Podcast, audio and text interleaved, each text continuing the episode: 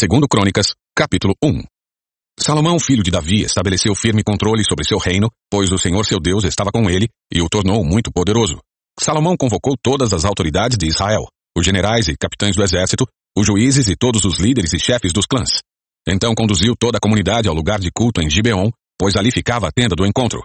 Essa era a tenda que Moisés, servo do Senhor, havia feito no deserto. Davi tinha transportado a arca de Deus de Kiriat Jearim para a tenda que ele havia preparado para ela em Jerusalém. Mas o altar de bronze feito por Bezalel, filho de Uri e neto de Ur, ainda estava ali em Gibeon, em frente ao tabernáculo do Senhor. Então Salomão e o povo se reuniram nesse local para consultar o Senhor. Na presença do Senhor, Salomão ofereceu mil holocaustos sobre o altar de bronze que estava na tenda do encontro. Naquela noite, Deus apareceu a Salomão e lhe disse: Peça o que quiser e eu lhe darei. Salomão respondeu a Deus: Tu mostraste grande amor leal a meu pai Davi, e agora me fizeste rei em seu lugar. Ó Senhor Deus, cumpre a promessa que fizeste a meu pai Davi, pois me fizeste rei sobre um povo tão numeroso como o pó da terra. Dá-me sabedoria e conhecimento para que eu os lidere bem. Pois quem é capaz de governar este teu grande povo? Deus disse a Salomão: Uma vez que esse é seu desejo, e não pediu riqueza, nem bens, nem fama, nem a morte de seus inimigos, nem vida longa, mas sabedoria e conhecimento para governar bem meu povo, sobre o qual o fiz rei, certamente lhe darei a sabedoria e o conhecimento que pediu. Também lhe darei riqueza, bens e fama, como nenhum rei teve nem jamais terá. Então Salomão voltou da tenda do encontro no lugar de culto em Gibeon para Jerusalém e reinou sobre todo Israel. Salomão ajuntou muitos carros de guerra e cavalos. Possuía mil e quatrocentos carros de guerra e doze mil cavalos. Mantinha alguns deles nas cidades designadas para guardar esses carros de guerra e outros perto dele em Jerusalém. O rei tornou a prata e o ouro tão comuns em Jerusalém como as pedras, e havia tanta madeira valiosa de cedro como as figueiras bravas que crescem nas colinas de Judá. Os cavalos de Salomão eram importados do Egito e da Cilícia. Os comerciantes do rei os adquiriam da Cilícia pelo preço de mercado. Naquela época, um carro de guerra do Egito custava 600 peças de prata e um cavalo 150 peças de prata. Depois, eram exportados aos reis dos Hititas e aos reis da Síria. Capítulo 2 Salomão resolveu construir um templo em honra ao nome do Senhor e um palácio para si próprio.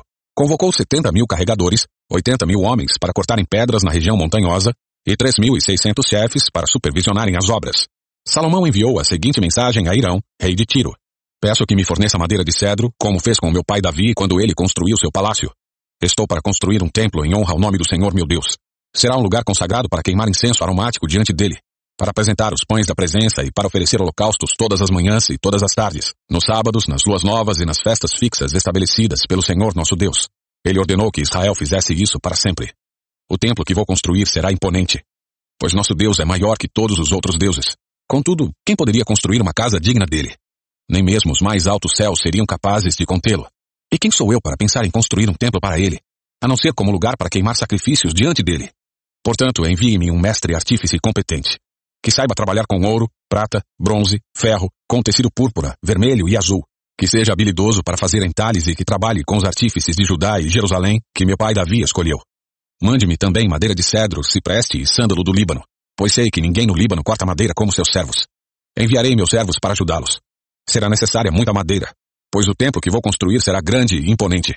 Como pagamento a seus cortadores de madeira, enviarei vinte mil cestos grandes de trigo batido, vinte mil cestos grandes de cevada, vinte mil tonéis de vinho e vinte mil tonéis de azeite.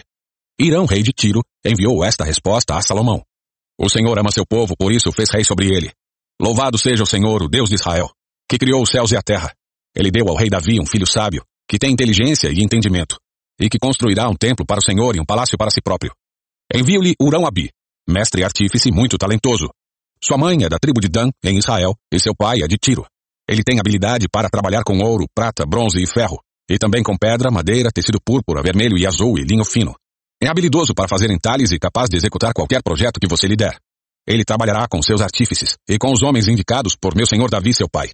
Agora, envie o trigo, a cevada, o azeite e o vinho, conforme meu senhor mencionou. Cortaremos toda a madeira necessária das montanhas do Líbano. Colocaremos as toras em balsas e as faremos flutuar ao longo da costa do mar Mediterrâneo até Jope. Dali você as transportará até Jerusalém. Salomão fez um censo de todos os estrangeiros na terra de Israel, como o censo que seu pai Davi havia feito, e descobriu que eram 153.600. Designou 70 mil deles como carregadores, 80 mil como cortadores de pedra na região montanhosa e 3.600 como chefes para supervisionar a obra. Capítulo 3 Então Salomão começou a construir o templo do Senhor em Jerusalém, no Monte Moriá, onde o Senhor havia aparecido a seu pai Davi. O templo foi construído na eira de Araúna, o Jebuseu, o local escolhido por Davi. A construção começou no segundo dia do segundo mês do quarto ano do reinado de Salomão. O alicerce do templo de Deus construído por Salomão tinha 27 metros de comprimento e 9 metros de largura, conforme a medida antiga. A sala de entrada na frente do templo media 9 metros de largura, a mesma largura do templo, e 9 metros de altura. Salomão revestiu seu interior com ouro puro. Cobriu todas as paredes do salão principal do templo com madeira de cipreste revestida com ouro puro e enfeitada com entalhes de palmeiras e de correntes. Enfeitou as paredes do templo com pedras preciosas e com ouro da terra de Parvaim. Revestiu com ouro as vigas, os batentes, as paredes e as portas de todo o templo e entalhou nas paredes figuras de querubins. Fez o lugar santíssimo com nove metros de largura, a mesma largura do templo, e nove metros de comprimento. Revestiu seu interior com vinte e uma toneladas de ouro puro. Cada um dos pregos de ouro pesava 600 gramas. Também revestiu com ouro as paredes das salas superiores. Fez duas figuras em forma de querubins, as revestiu com ouro e as colocou no lugar santíssimo. As asas abertas dos querubins mediam juntas nove metros. Uma das asas do primeiro querubim media 2,25 metros e tocava a parede do templo. A outra asa, que também media 2,25 metros, tocava a asa do segundo querubim. De igual modo, uma das asas do segundo querubim media 2,25 metros e tocava a parede oposta. A outra asa, que também media 2,25 metros, tocava a asa do primeiro querubim. Portanto, as asas abertas dos querubins mediam juntas 9 metros. Os querubins ficavam em pé, de frente para o salão principal do templo. Na entrada do lugar santíssimo, colocou uma cortina de linho fino, enfeitada com fio azul, púrpura e vermelho, e bordada com figuras de querubins. Para a frente do templo fez duas colunas, cada uma com 8,1 metros de altura e com um capitel de 2,25 metros de altura. Fez conjuntos de correntes entrelaçadas e os colocou para enfeitar o alto das colunas. Também fez cem romãs decorativas e as prendeu às correntes. Depois levantou as duas colunas na frente do templo, uma ao sul da entrada e outra ao norte. Chamou a coluna ao sul de Jaquim e a coluna ao norte de Boaz. Capítulo 4 Salomão também fez um altar de bronze com 9 metros de comprimento, 9 metros de largura e 4,5 metros de altura. Depois, fundiu um grande tanque redondo chamado mar. O tanque media 4,5 metros de uma borda à outra, 2,25 metros de profundidade e 13,5 metros de circunferência. Logo abaixo da borda, tinha ao seu redor duas fileiras de figuras semelhantes a touros. Havia cerca de 20 figuras por metro em toda a circunferência, formando uma única peça de fundição com o tanque. O tanque ficava apoiado sobre 12 touros, todos voltados para fora, três voltados para o norte, três para o oeste, três para o sul e três para o leste. As paredes do tanque tinham 8 centímetros de espessura, e sua borda se projetava para fora como uma taça, semelhante a um lírio. Tinha capacidade para cerca de 60 mil litros de água. Fez também dez pias menores para lavar os utensílios para os holocaustos. Colocou cinco do lado sul e cinco do lado norte. Os sacerdotes, porém, se lavavam no tanque chamado mar. Fez dez candelabros de ouro, de acordo com as especificações que havia recebido, e os colocou no templo, cinco do lado sul e cinco do lado norte. Fez dez mesas e as colocou no templo, cinco do lado sul e cinco do lado norte. Também fez cem bacias de ouro. Depois, construiu o pátio dos sacerdotes e o grande pátio externo. Fez portas para as entradas dos pátios e as revestiu com bronze. O grande tanque de bronze chamado Mar foi colocado perto do canto sudeste do templo. Urão-Abi também fez as bacias, pás e tigelas necessárias. Assim, Urão-Abi terminou tudo que o rei Salomão havia ordenado que ele fizesse para o templo de Deus. As duas colunas, os dois capitéis em forma de taça no alto das colunas, os dois conjuntos de correntes entrelaçadas que enfeitavam os capitéis, as quatrocentas romãs penduradas nas correntes dos capitéis, duas fileiras de romãs para cada conjunto de correntes que enfeitavam os capitéis no alto das colunas, as bases móveis para levar água com as pias, o mar e os doze bois debaixo dele, os baldes das cinzas, as pás, os garfos de carne e os demais utensílios. Urão-Abi fez todos esses utensílios de bronze polido para o templo do Senhor, conforme as instruções do rei Salomão. O rei ordenou que fossem fundidos em moldes de barro no vale do Jordão, entre Sucote e Zaretã. Salomão usou uma quantidade tão grande de bronze que seu peso não pôde ser medido. Salomão também fez toda a mobília para o templo de Deus. O altar de ouro, as mesas para os pães da presença, os candelabros e suas lâmpadas de ouro maciço para serem acesas diante do lugar santíssimo, conforme determinado. Os enfeites de flores, as lâmpadas e as tenazes, todos do ouro mais puro. Os cortadores de pavio, as tigelas, as colheres e os incensários, todos de ouro maciço. As dobradiças das portas de entrada do lugar santíssimo e do salão principal do templo, revestidas com ouro. Capítulo 5 Assim, o rei Salomão concluiu toda a sua obra no templo do Senhor. Então trouxe todos os presentes que seu pai Davi havia consagrado: a prata, o ouro e os diversos objetos, e os guardou na tesouraria do templo de Deus. Em seguida, Salomão mandou chamar a Jerusalém todas as autoridades de Israel e todos os líderes das tribos, os chefes das famílias israelitas. Eles levariam a arca da aliança do Senhor do lugar onde estava, na cidade de Davi, também conhecida como Sião, para o templo. Todos os homens de Israel se reuniram diante do rei durante a festa das cabanas, celebrada anualmente no sétimo mês. Quando todos os líderes de Israel chegaram, os levitas ergueram a arca. Os sacerdotes e os levitas levaram a arca do Senhor, junto com a tenda do encontro e todos os seus utensílios sagrados. Ali, Diante da arca, o rei Salomão e toda a comunidade de Israel ofereceram tantos sacrifícios de ovelhas e bois que não puderam ser contados. Então os sacerdotes levaram a arca da aliança do Senhor para o santuário interno do templo, o lugar santíssimo, e a colocaram sob as asas dos querubins. Os querubins tinham as asas abertas sobre a arca, e elas cobriam a arca e as varas usadas para transportá-la. Essas varas eram tão compridas que suas pontas podiam ser vistas do lugar santo, diante do lugar santíssimo, mas não de fora, e estão ali até hoje. Na arca havia só as duas tábuas de pedra que Moisés tinha colocado dentro dela no Monte Sinai, onde o Senhor fez uma aliança com os israelitas depois que eles saíram da terra do Egito. Então os sacerdotes saíram do lugar santo. Todos eles haviam se purificado, estivessem ou não de serviço naquele dia. E os levitas, que eram músicos, Asaf, Emã, Gedutum e todos os seus filhos e parentes, vestiam roupas de linho fino e estavam em pé do lado leste do altar, tocando símbolos, liras e harpas. Cento e vinte sacerdotes tocando trombetas os acompanhavam. Os que tocavam trombetas e os cantores, em uníssono, louvaram e agradeceram ao Senhor. Acompanhados de trombetas, símbolos e outros instrumentos, levantaram as vozes e louvaram o Senhor com estas palavras. Ele é bom, seu amor dura para sempre. Nesse momento, uma densa nuvem encheu o templo do Senhor. Com isso, os sacerdotes não puderam dar continuidade a seus serviços, pois a presença gloriosa do Senhor encheu o templo de Deus. Capítulo 6 Então Salomão orou. Ó Senhor, Tu disseste que habitarias numa densa nuvem. Agora construí para ti um templo majestoso, um lugar para habitares para sempre. Então o rei se voltou para toda a comunidade de Israel que estava em pé diante dele e abençoou o povo. Em seguida, orou. Louvado seja o Senhor, o Deus de Israel, que cumpriu o que prometeu a meu pai Davi, pois lhe disse: Desde o dia em que tirei meu povo da terra do Egito, não escolhi nenhuma cidade das tribos de Israel como lugar onde deveria ser construído um templo em honra ao meu nome. Também não escolhi um líder para meu povo Israel. Agora, porém, Escolhi Jerusalém como lugar para que meu nome seja honrado. E escolhi Davi para reinar sobre Israel, meu povo. Salomão disse: Meu pai Davi queria construir este templo em honra ao nome do Senhor, o Deus de Israel. Mas o Senhor lhe disse: Sua intenção de construir um templo em honra ao meu nome é boa, mas essa tarefa não caberá a você. Um de seus filhos construirá o templo em honra ao meu nome. O Senhor cumpriu sua promessa, pois eu sou o sucessor de meu pai Davi, e agora ocupo o trono de Israel como o Senhor havia prometido. Construí este templo em honra ao nome do Senhor, o Deus de Israel e coloquei nele a arca que contém a aliança que o Senhor fez com os israelitas. Então Salomão se pôs diante do altar do Senhor na presença de toda a comunidade de Israel e levantou as mãos para orar. Ele havia feito uma plataforma de bronze com 2,25 metros de comprimento, 2,25 metros de largura e 1,35 metro de altura, e a havia colocado no centro do pátio externo do templo. Ficou em pé na plataforma e depois ajoelhou-se diante de toda a comunidade de Israel. Levantou as mãos para o céu e orou. Ó Senhor, o Deus de Israel, não há Deus como tu em cima nos céus, nem embaixo na terra. Tu guardas a tua aliança e mostras amor leal àqueles que andam diante de ti de todo o coração. Cumpriste tua promessa, teu servo Davi, meu pai.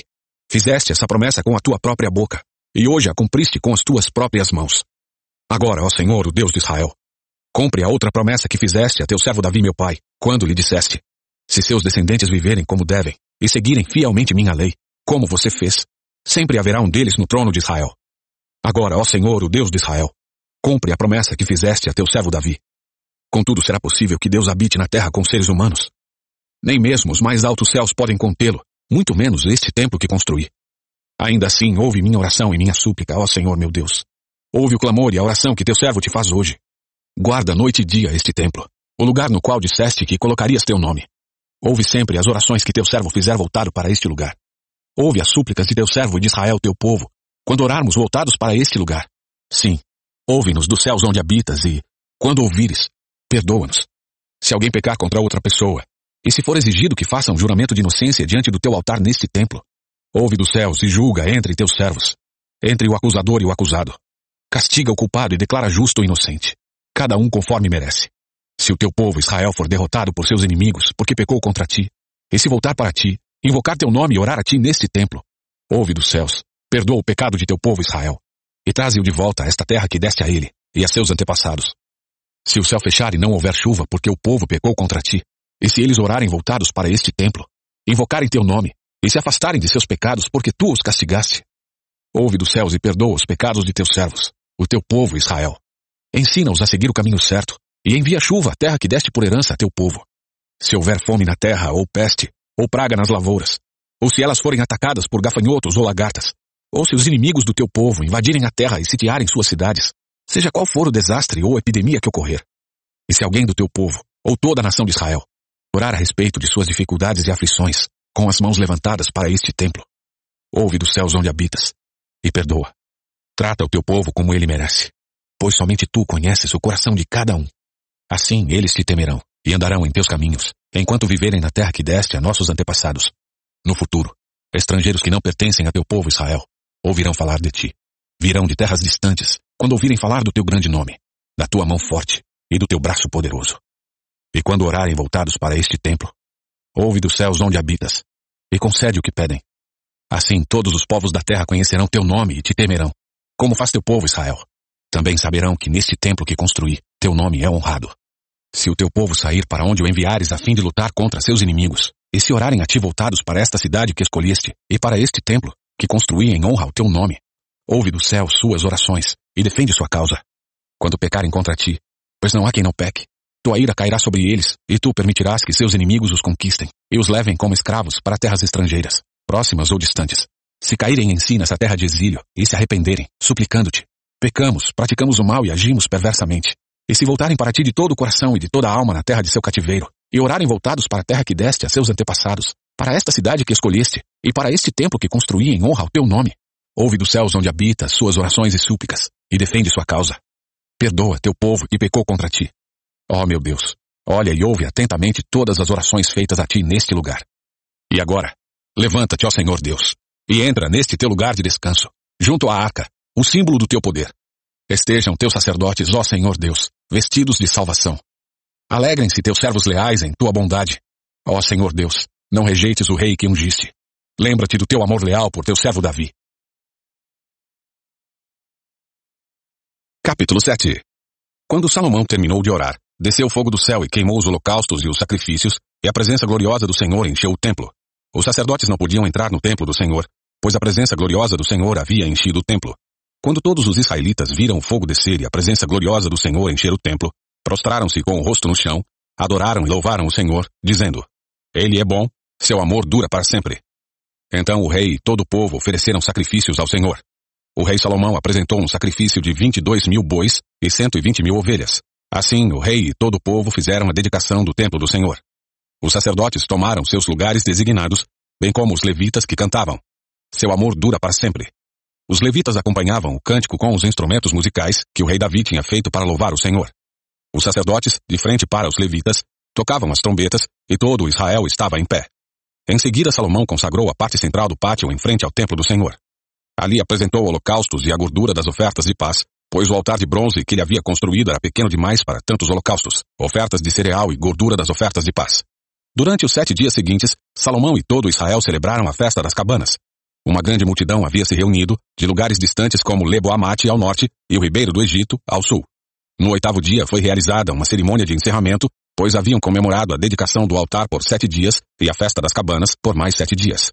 Terminada a festa, Salomão mandou o povo para casa. Foram embora alegres e exultantes, pois o Senhor tinha mostrado toda a sua bondade a Davi, a Salomão e a seu povo, Israel. Salomão terminou o templo do Senhor e o palácio real.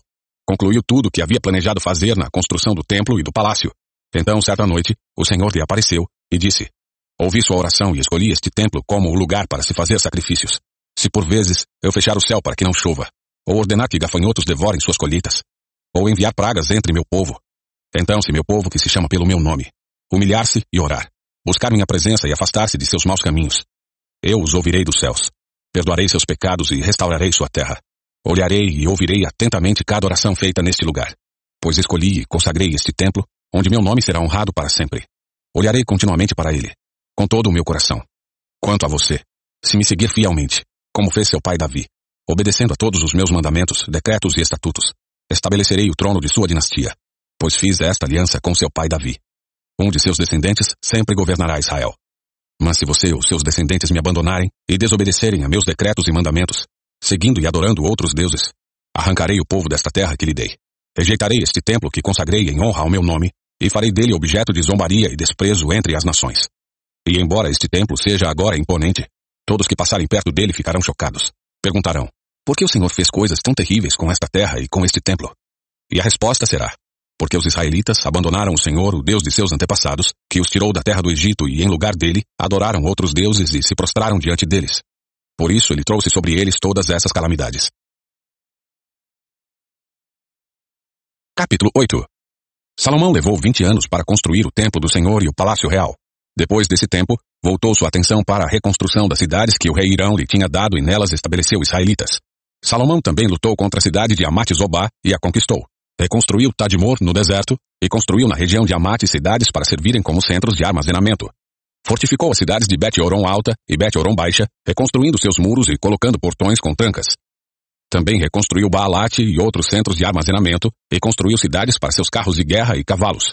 Construiu tudo o que desejou em Jerusalém, no Líbano e em todo o reino. Ainda havia na terra habitantes que não eram israelitas, hititas, amorreus, ferezeus, heveus e jebuseus. Eram descendentes das nações que os israelitas não haviam destruído completamente. Salomão os recrutou para trabalhos forçados, e é nessa condição que trabalham até hoje. Mas Salomão não recrutou nenhum israelita para trabalhos forçados. Eles o serviram como soldados, oficiais de seu exército, comandantes de carros de guerra e cavaleiros. Nomeou 250 oficiais para supervisionarem os trabalhadores. Salomão transferiu a residência de sua esposa, a filha do faraó, da cidade de Davi para o novo palácio que ele havia construído para ela. Disse, minha esposa não deve morar no palácio de Davi, rei de Israel, pois a arca do Senhor esteve ali e é lugar sagrado. Depois, Salomão ofereceu holocaustos ao Senhor sobre o altar que havia construído para ele, diante da sala de entrada do templo. Conforme Moisés havia ordenado, oferecia sacrifícios aos sábados, nas festas de lua nova e nas três festas anuais: a Páscoa, a festa da colheita e a festa das cabanas. Segundo as instruções de seu pai Davi, designou os turnos dos sacerdotes. Também encarregou os levitas de dirigirem o louvor e ajudarem os sacerdotes em suas responsabilidades diárias. Designou por divisões os guardas das portas, de acordo com as ordens de Davi, homem de Deus. Todas as ordens de Davi com respeito aos sacerdotes, aos levitas e aos tesouros foram cumpridas à risca. Salomão certificou-se de que fosse realizado todo o trabalho relacionado à construção do templo do Senhor, desde o dia em que foram lançados os alicerces até a conclusão das obras. Por fim, Salomão foi a Ezion-Geber e a Elate, portos às margens do Mar Vermelho, na terra de Edom. Irão lhe enviou embarcações comandadas por seus próprios oficiais, com uma tripulação de marinheiros experientes. Essas embarcações navegaram com os marinheiros de Salomão para Ofir e trouxeram de volta para o rei Salomão 15.750 quilos de ouro. Capítulo 9 Quando a rainha de Sabá ouviu falar da fama de Salomão, foi até Jerusalém para pô-lo à prova com perguntas difíceis. Chegou à cidade com uma comitiva numerosa e uma imensa caravana de camelos carregados de especiarias, grande quantidade de ouro e pedras preciosas. Quando se encontrou com Salomão, conversou com ele a respeito de tudo que tinha em mente. Salomão respondeu a todas as suas perguntas. Nada era difícil demais para ele explicar. Quando a rainha de Sabá percebeu quanto Salomão era sábio e viu o palácio que ele havia construído, a comida que era servida às mesas do rei, os alojamentos e a organização de seus oficiais e servos, os trajes esplêndidos que vestiam, os copeiros da corte e suas roupas, e os holocaustos que Salomão oferecia no templo do Senhor, ficou muito admirada.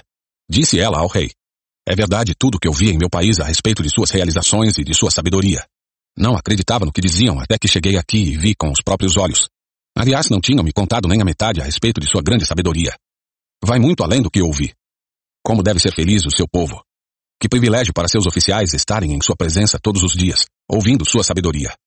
Louvado seja o Senhor seu Deus, que se agradou de você e o fez rei para governar para ele. Por causa do amor de Deus por Israel, e porque ele deseja estabelecer para sempre este reino, ele o fez rei para governar com justiça e retidão. Então ela presenteou o rei com quatro mil e duzentos quilos de ouro, especiarias em grande quantidade e pedras preciosas. Nunca houve especiarias tão finas como as que a rainha de Sabá deu ao rei Salomão. Além disso, os marinheiros de Irão e de Salomão trouxeram ouro de Ofir, madeira de sândalo e pedras preciosas, o rei usou a madeira de sândalo para fazer os degraus das escadas do templo e do palácio real, e também liras e harpas para os músicos. Nunca se tinham visto coisas tão belas em Judá. O rei Salomão deu à rainha de Sabá tudo o que ela pediu, muito mais que os presentes que ela havia trazido. Então ela e sua comitiva regressaram para sua terra. A cada ano, Salomão recebia 23.300 quilos de ouro, sem contar a renda adicional proveniente dos mercadores e comerciantes. Todos os reis da Arábia e os governadores das províncias também lhe traziam ouro e prata. O rei Salomão fez 200 escudos grandes de ouro batido, cada um pesando 7,2 quilos. Também fez 300 escudos menores de ouro batido, cada um pesando 3,6 quilos. O rei colocou esses escudos no palácio da floresta do Líbano. Então o rei fez um grande trono de marfim revestido de ouro puro. O trono tinha seis degraus e um lugar de descanso para os pés, feito de ouro. De cada lado do assento havia um apoio para o braço e junto de cada apoio, a escultura de um leão. Também havia outros doze leões, um de cada lado dos seis degraus.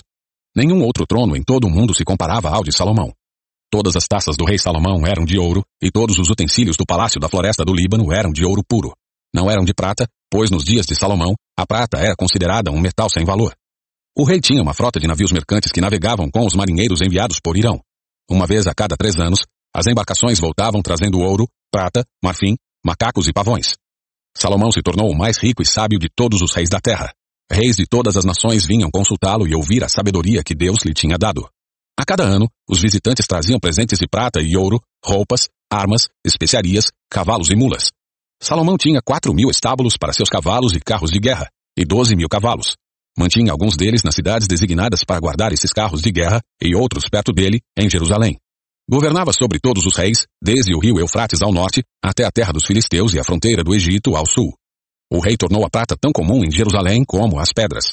E havia tanta madeira valiosa de cedro como as figueiras bravas que crescem nas colinas de Judá. Os cavalos de Salomão eram importados do Egito e de muitos outros países.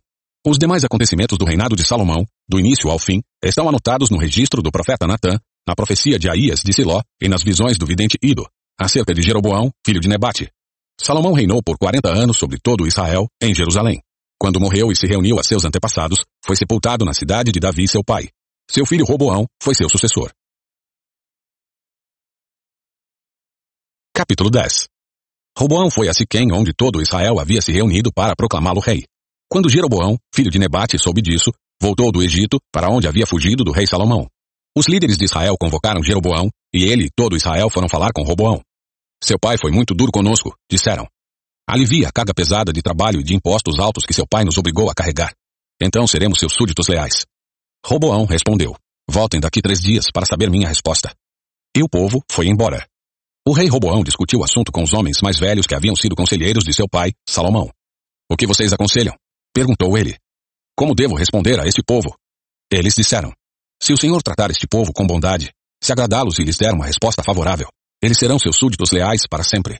Mas Roboão rejeitou o conselho dos homens mais velhos e pediu a opinião dos jovens que haviam crescido com ele e agora o acompanhavam. O que vocês aconselham? Perguntou ele.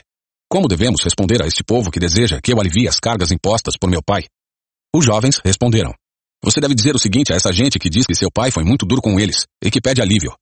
Meu dedo mínimo é mais grosso que a cintura de meu pai. Sim, meu pai lhes impôs cargas pesadas, mas eu as tornarei ainda mais pesadas. Meu pai os castigou com chicotes comuns, mas eu os castigarei com chicotes e pontas de metal. Três dias depois, Jeroboão e todo o povo voltaram para saber a decisão do rei, como ele havia ordenado. Roboão lhes respondeu com aspereza, pois rejeitou o conselho dos homens mais velhos e seguiu o conselho dos mais jovens. Disse ao povo: Meu pai lhes impôs cargas pesadas, mas eu as tornarei ainda mais pesadas. Meu pai os castigou com chicotes comuns, mas eu os castigarei com chicotes e pontas de metal. Assim o rei não atendeu o povo. Essa mudança nos acontecimentos foi da vontade de Deus, pois cumpriu a mensagem do Senhor a Jeroboão, filho de Nebate, por meio do profeta Aías, de Siló. Quando todo Israel viu que o rei não iria atender a seu pedido, respondeu: Abaixo a dinastia de Davi. O filho de Jessé nada tem a nos oferecer. Volte para casa, Israel. E você, Davi, cuide de sua própria casa. Então todo o povo de Israel voltou para casa. Roboão, porém, continuou a governar sobre os israelitas que moravam nas cidades de Judá. O rei Roboão enviou Adonirão, encarregado dos trabalhos forçados para restaurar a ordem, mas o povo de Israel o apedrejou até a morte. Quando essa notícia chegou ao rei Roboão, subiu rapidamente em sua carruagem e fugiu para Jerusalém. E até hoje as tribos do norte de Israel se recusam a ser governadas por um descendente de Davi. Capítulo 11 quando Roboão chegou a Jerusalém, mobilizou os homens das tribos de Judá e Benjamim, 180 mil dos melhores soldados, para guerrearem contra Israel e recuperarem o reino. O Senhor, porém, disse a Semaías, homem de Deus, Diga a Roboão, filho de Salomão, rei de Judá, e a todos os israelitas em Judá e Benjamim. Assim diz o Senhor. não lutem contra seus compatriotas. Voltem para casa, pois eu mesmo fiz isto acontecer. Eles obedeceram a palavra do Senhor e não lutaram contra Jeroboão. Roboão permaneceu em Jerusalém e fortificou várias cidades para defender Judá. Fortificou Belém, Etã, Tecoa, Betizur, Socó, Adulão, Gate, Maressa, Zife, Adoraim, Laques, Azeca, Zorá, Ajalon e Hebron. Essas cidades foram fortificadas em Judá e em Benjamim. Roboão fortaleceu suas defesas, colocou nelas comandantes e armazenou provisões de alimento, azeite e vinho. Também colocou nessas cidades escudos e lanças, fortalecendo-as ainda mais. Assim, apenas Judá e Benjamim permaneceram sob seu controle. Todos os sacerdotes e levitas que moravam nas tribos do norte de Israel apoiaram Roboão. Os levitas abandonaram suas pastagens e seus bens e se mudaram para Judá e Jerusalém, pois Jeroboão e seus filhos não permitiam que eles servissem ao Senhor como sacerdotes. Jeroboão nomeou seus próprios sacerdotes para servirem nos santuários idólatras, onde prestavam culto aos ídolos em forma de bodes e bezerros que ele havia feito. De todas as tribos de Israel, aqueles que desejavam sinceramente adorar o Senhor, o Deus de Israel, acompanharam os levitas até Jerusalém, onde podiam oferecer sacrifícios ao Senhor, o Deus de seus antepassados. Fortaleceram o reino de Judá e, durante três anos, apoiaram Roboão, filho de Salomão, pois durante esse tempo seguiram fielmente os passos de Davi e de Salomão. Roboão se casou com sua prima Malate, filha de Jerimote, filho de Davi. A mãe dela era Abiail, filha de Eliabe, filho de Jessé. Malate deu à luz três filhos, Jeus, Semarias e Zaão. Depois Roboão se casou com Maaca, neta de Absalão. Maaca deu à luz Abias, Atai, Ziza e Selomite. Roboão amava Maaca mais que a qualquer outra de suas esposas e concubinas. Ao todo teve dezoito esposas e sessenta concubinas, que deram à luz vinte e oito filhos e sessenta filhas. Roboão nomeou Abias, filho de Maaca, como líder entre seus irmãos e, desse modo, deixou claro que ele seria seu sucessor. Com inteligência, espalhou os outros filhos por toda a terra de Judá e de Benjamim e por todas as cidades fortificadas. Deu-lhes grande quantidade de suprimentos e arranjou muitas esposas para eles. Capítulo 12 Quando Roboão havia se fortalecido e se estabelecido firmemente, ele e todo Israel abandonaram a lei do Senhor. Por causa dessa infidelidade ao Senhor, no quinto ano do reinado de Roboão, Sisaque, rei do Egito, subiu e atacou Jerusalém. Veio com mil e duzentos carros de guerra, sessenta mil cavaleiros e um exército incontável de soldados de infantaria líbios, suquitas e etíopes. Sisaque conquistou as cidades fortificadas de Judá e avançou para atacar Jerusalém. Então o profeta Semaías foi ao encontro de Roboão e dos líderes de Judá, que haviam todos fugido para Jerusalém por causa de Sisaque. Semaías lhes disse, Assim diz o Senhor, Vocês me abandonaram, por isso agora eu os abandonei entregando-os nas mãos de Sisaque. Então os líderes de Israel e o rei se humilharam e disseram, O Senhor é justo. Quando o Senhor viu que eles se humilharam, deu a Semaías esta mensagem. Visto que se humilharam, não os destruirei completamente, mas logo lhes darei algum alívio. Não usarei Sisaque para derramar minha ira sobre Jerusalém. Eles, contudo, se tornarão servos dele, para que aprendam a diferença entre servir a mim e servir aos governantes da terra. Então Sisaque, rei do Egito, subiu e atacou Jerusalém. Saqueou os tesouros do templo do Senhor e do palácio real. Levou tudo, incluindo os escudos de ouro que Salomão havia feito. Mais tarde, o rei Roboão fez escudos de bronze para substituí-los e os confiou aos oficiais da guarda que protegiam a entrada do palácio real. Sempre que o rei ia ao templo do Senhor, os guardas levavam os escudos e, em seguida, os devolviam à sala da guarda. Porque Roboão se humilhou, a ira do Senhor se afastou dele, e ele não foi completamente destruído. Ainda havia coisas boas na terra de Judá. O rei Roboão se estabeleceu firmemente em Jerusalém e continuou a reinar. Tinha 41 anos quando começou a reinar e reinou por 17 anos em Jerusalém, a cidade que o Senhor havia escolhido dentre todas as tribos de Israel como lugar para o seu nome. A mãe de Roboão se chamava Naamá e era de Amon. Ele foi um rei perverso, pois não buscou o Senhor de todo o coração. Os demais acontecimentos do reinado de Roboão, do início ao fim, estão anotados no registro do profeta Semaías e no registro do vidente Ido, que fazem parte do registro genealógico. Houve guerra constante entre Roboão e Jeroboão. Quando Roboão morreu e se reuniu a seus antepassados, foi sepultado na cidade de Davi. Seu filho Abias foi seu sucessor. Capítulo 13 No 18º ano do reinado de Jeroboão em Israel, Abias começou a reinar em Judá. Reinou por três anos em Jerusalém. Sua mãe se chamava Maaca e era filha de Uiel, de Gibeá. Houve guerra entre Abias e Jeroboão. Judá, sob o comando do rei Abias, foi à batalha com 400 mil de seus melhores soldados, e Jeroboão reuniu 800 mil dos melhores soldados de Israel. Quando o exército de Judá chegou à região montanhosa de Efraim, Abias ficou em pé no alto do monte Zemaraim e gritou para Jeroboão e todo Israel. Ouçam-me! Não sabem que o Senhor, o Deus de Israel, fez uma aliança permanente com Davi e deu o trono de Israel a seus descendentes para sempre? Mesmo assim, Jeroboão, filho de Nebate, servo de Salomão, filho de Davi, rebelou-se contra seu senhor. Homens desocupados e perversos se juntaram a ele e conspiraram contra Roboão, filho de Salomão, quando ele era jovem, inexperiente e incapaz de enfrentá-los. Vocês acreditam, de fato, que podem resistir ao reino do Senhor, que ele entregou aos descendentes de Davi? Seu exército é enorme, e vocês têm os bezerros de ouro que Jeroboão fez para serem seus deuses. No entanto, expulsaram sacerdotes do Senhor, descendentes de Arão e os levitas, e nomearam seus próprios sacerdotes, como fazem as outras nações. Qualquer um que se apresente com um novilho ou sete carneiros para ser consagrado pode se tornar sacerdote de seus falsos deuses. Quanto a nós, o Senhor é nosso Deus, e não o abandonamos. Somente os descendentes de Arão servem ao Senhor como sacerdotes, e somente os levitas os ajudam em seu trabalho. Eles apresentam holocaustos e incenso aromático ao Senhor todas as manhãs e todas as tardes. Colocam os pães da presença sobre a mesa sagrada, e todas as tardes acendem o candelabro de ouro. Nós seguimos as instruções do Senhor nosso Deus, mas vocês o abandonaram. Podem ver, portanto, que Deus está conosco. Ele é nosso líder. Os sacerdotes dele tocam as trombetas e nos conduzem à batalha contra vocês. Ó israelitas, não lutem contra o Senhor, o Deus de seus antepassados, pois não serão bem-sucedidos. Enquanto isso, Jeroboão tinha mandado uma parte de seu exército dar a volta por trás do exército de Judá, formando uma emboscada. Quando os homens de Judá perceberam que eram atacados pela frente e por trás, clamaram ao Senhor. Então os sacerdotes tocaram as trombetas e os homens de Judá gritaram. Ao som desse brado de guerra, Deus derrotou Jeroboão e dispersou todo Israel diante de Abias e do exército de Judá. Os israelitas fugiram dos soldados de Judá e Deus os entregou em suas mãos. Abias e seu exército lhes infligiram grandes perdas. Quinhentos mil dos melhores soldados de Israel foram mortos naquele dia. Nessa ocasião, portanto, o exército de Judá derrotou os israelitas, pois confiou no Senhor, o Deus de seus antepassados. Abias e seu exército perseguiram os soldados de Jeroboão e conquistaram as cidades de Betel, Gesana e Efron, e os povoados ao redor. Jeroboão, rei de Israel, não recuperou o seu poder enquanto Abias viveu. Por fim, o Senhor feriu Jeroboão, e ele morreu. Enquanto isso, Abias de Judá se tornou cada vez mais poderoso. Casou-se com 14 mulheres e teve 22 filhos e 16 filhas. Os demais acontecimentos do reinado de Abias, incluindo suas palavras e seus atos, estão registrados no comentário do profeta Ido. Capítulo 14 Quando Abias morreu e se reuniu a seus antepassados, foi sepultado na cidade de Davi. Seu filho Asa foi seu sucessor. Houve paz na terra durante dez anos. Asa fez o que era bom e certo aos olhos do Senhor seu Deus. Removeu os altares estrangeiros e os santuários idólatras, despedaçou as colunas sagradas e derrubou os postes de Azerá. Ordenou ao povo de Judá que buscasse o Senhor, o Deus de seus antepassados, e obedecesse às suas leis e a seus mandamentos. Asa também removeu os santuários idólatras e os altares de incenso de todas as cidades de Judá. Assim, o reino de Asa desfrutou um tempo de paz. Nesse período, ele construiu cidades fortificadas em toda a terra de Judá. Ninguém lutou contra ele durante esses anos, pois o Senhor lhe deu descanso.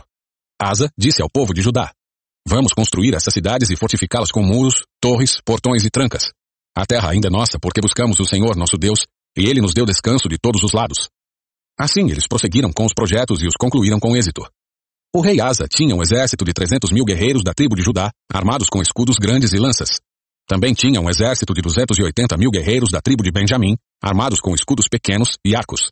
Os dois exércitos eram formados por homens valentes.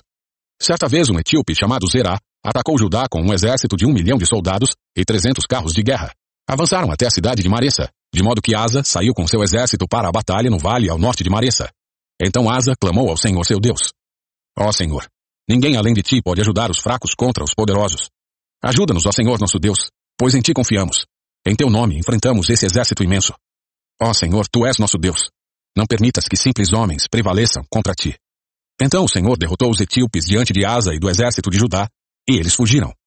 Asa e seu exército os perseguiram até Gerar, e caíram tantos etíopes que não conseguiram se recuperar. Foram destruídos pelo Senhor e por seu exército, e os soldados de Judá levaram grande quantidade de despojos. Enquanto estavam em Gerar, atacaram todas as cidades da região, e o terror do Senhor veio sobre o povo dali. Como resultado, os soldados de Judá levaram muitos despojos também dessas cidades. Atacaram ainda os acampamentos onde havia rebanhos e levaram muitas ovelhas e camelos. Em seguida, voltaram para Jerusalém.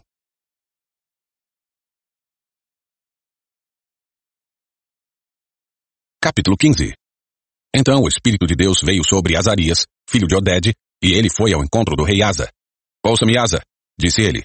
Ouça-me todo o povo de Judá e de Benjamim. O Senhor estará com vocês, enquanto estiverem com ele. Sempre que o buscarem, o encontrarão. Mas se o abandonarem, ele os abandonará. Durante muito tempo, Israel esteve sem o verdadeiro Deus, sem sacerdote para ensiná-los e sem lei para instruí-los. No entanto, sempre que se viram em dificuldades e se voltaram para o Senhor, o Deus de Israel, e o buscaram. Eles o encontraram. Naquele tempo não era seguro viajar. Problemas afligiam os habitantes de todas as terras. Uma nação lutava contra outra e uma cidade contra outra. Pois Deus os afligia com todo tipo de angústia. Quanto a vocês, porém, sejam fortes e corajosos, pois seu trabalho será recompensado. Quando Asa ouviu essa mensagem do profeta Azarias, encheu-se de coragem e removeu todos os ídolos repulsivos da terra de Judá e de Benjamim e das cidades que ele havia capturado na região montanhosa de Efraim. Além disso, restaurou o altar do Senhor, que ficava na frente da sala de entrada do templo do Senhor. Depois, Asa reuniu todo o povo de Judá e de Benjamim, e também o povo de Efraim, de Manassés e de Simeão que havia se estabelecido entre eles. Muita gente de Israel tinha se mudado para Judá no reinado de Asa, quando viu que o Senhor seu Deus estava com ele. Reuniram-se em Jerusalém no terceiro mês do décimo quinto ano do reinado de Asa. Naquele dia sacrificaram ao Senhor setecentos bois e sete mil ovelhas dos despojos que haviam tomado na batalha. Então fizeram um acordo de buscar o Senhor, o Deus de seus antepassados, de todo o coração e de toda a alma. Concordaram que qualquer um que não buscasse o Senhor, o Deus de Israel, deveria morrer. Jovem ou idoso, homem ou mulher. Fizeram esse juramento de lealdade ao Senhor em alta voz, ao som de trombetas e clarins. Todo Judá se alegrou com esse acordo pois o fizeram de todo o coração. Buscaram o Senhor com sinceridade e o encontraram. E o Senhor lhes deu descanso de todos os lados. O rei Asa chegou a depor sua avó Maaca da posição de rainha-mãe, pois ela havia feito um poste obsceno para a deusa Azerá. Derrubou esse poste obsceno, o quebrou e o queimou no vale de Cedron. Embora os santuários idólatras não tivessem sido removidos de Israel, o coração de Asa permaneceu inteiramente fiel durante toda a sua vida. Ele trouxe para o templo de Deus a prata, o ouro e os diversos utensílios que ele e seu pai haviam consagrado. Não houve mais guerra até o 35º ano do reinado de Asa. Capítulo 16 No 36º ano do reinado de Asa, Baasa, rei de Israel, invadiu Judá e fortificou Ramá, a fim de impedir que qualquer um entrasse ou saísse do território de Asa, rei de Judá. Em resposta, Asa removeu a prata e o ouro dos tesouros do templo do Senhor e do palácio real. Enviou a prata e o ouro a Ben-Hadad, rei da Síria, que governava em Damasco, com a seguinte mensagem. Façamos um acordo, você e eu, como aquele que houve entre seu pai e o meu. Envio-lhe prata e ouro. Rompa seu acordo com Baasa, rei de Israel, para que ele me deixe em paz. Ben Haddad aceitou a proposta do rei Asa e enviou os comandantes de seu exército para atacarem as cidades de Israel. Eles conquistaram Ijon, Dan, Abel Bet Maaca e todas as cidades de Naftali, que serviam como centros de armazenamento. Quando Baasa, rei de Israel, soube o que havia acontecido, abandonou seu projeto de fortificar Ramá e parou todas as obras ali. Então o rei Asa ordenou aos homens de Judá que levassem embora as pedras e a madeira usadas por Baasa para fortificar Ramá. Asa empregou esses materiais para fortificar as cidades de Jeba e Mispá.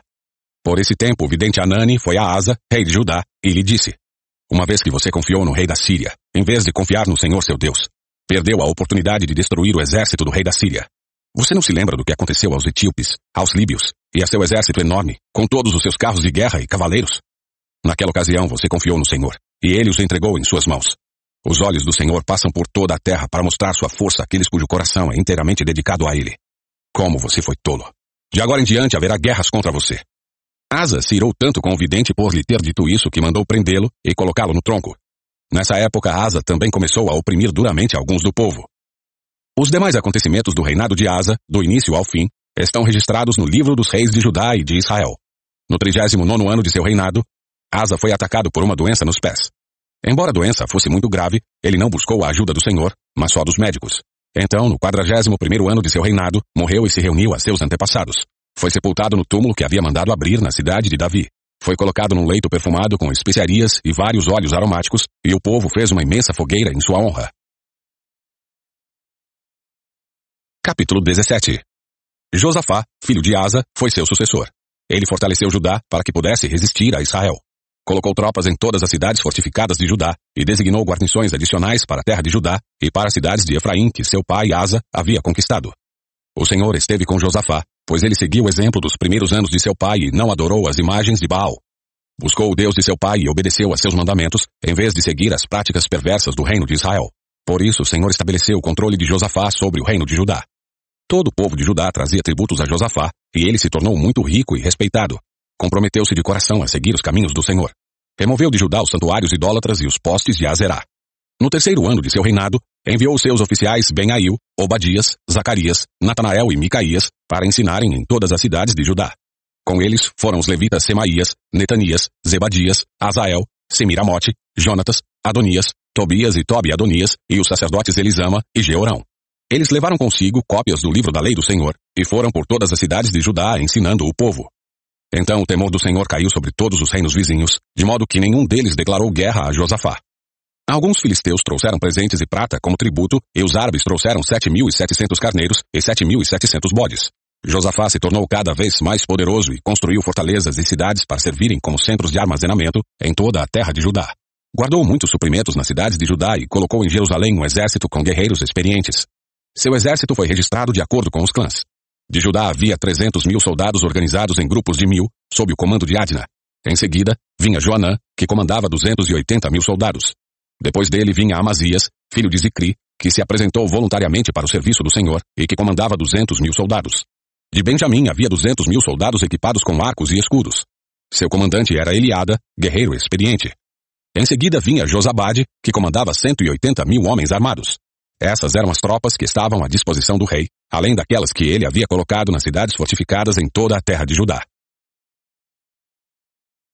Capítulo 18 Josafá, muito rico e respeitado, aliou-se a Acabe por meio do casamento de seu filho com a filha de Acabe.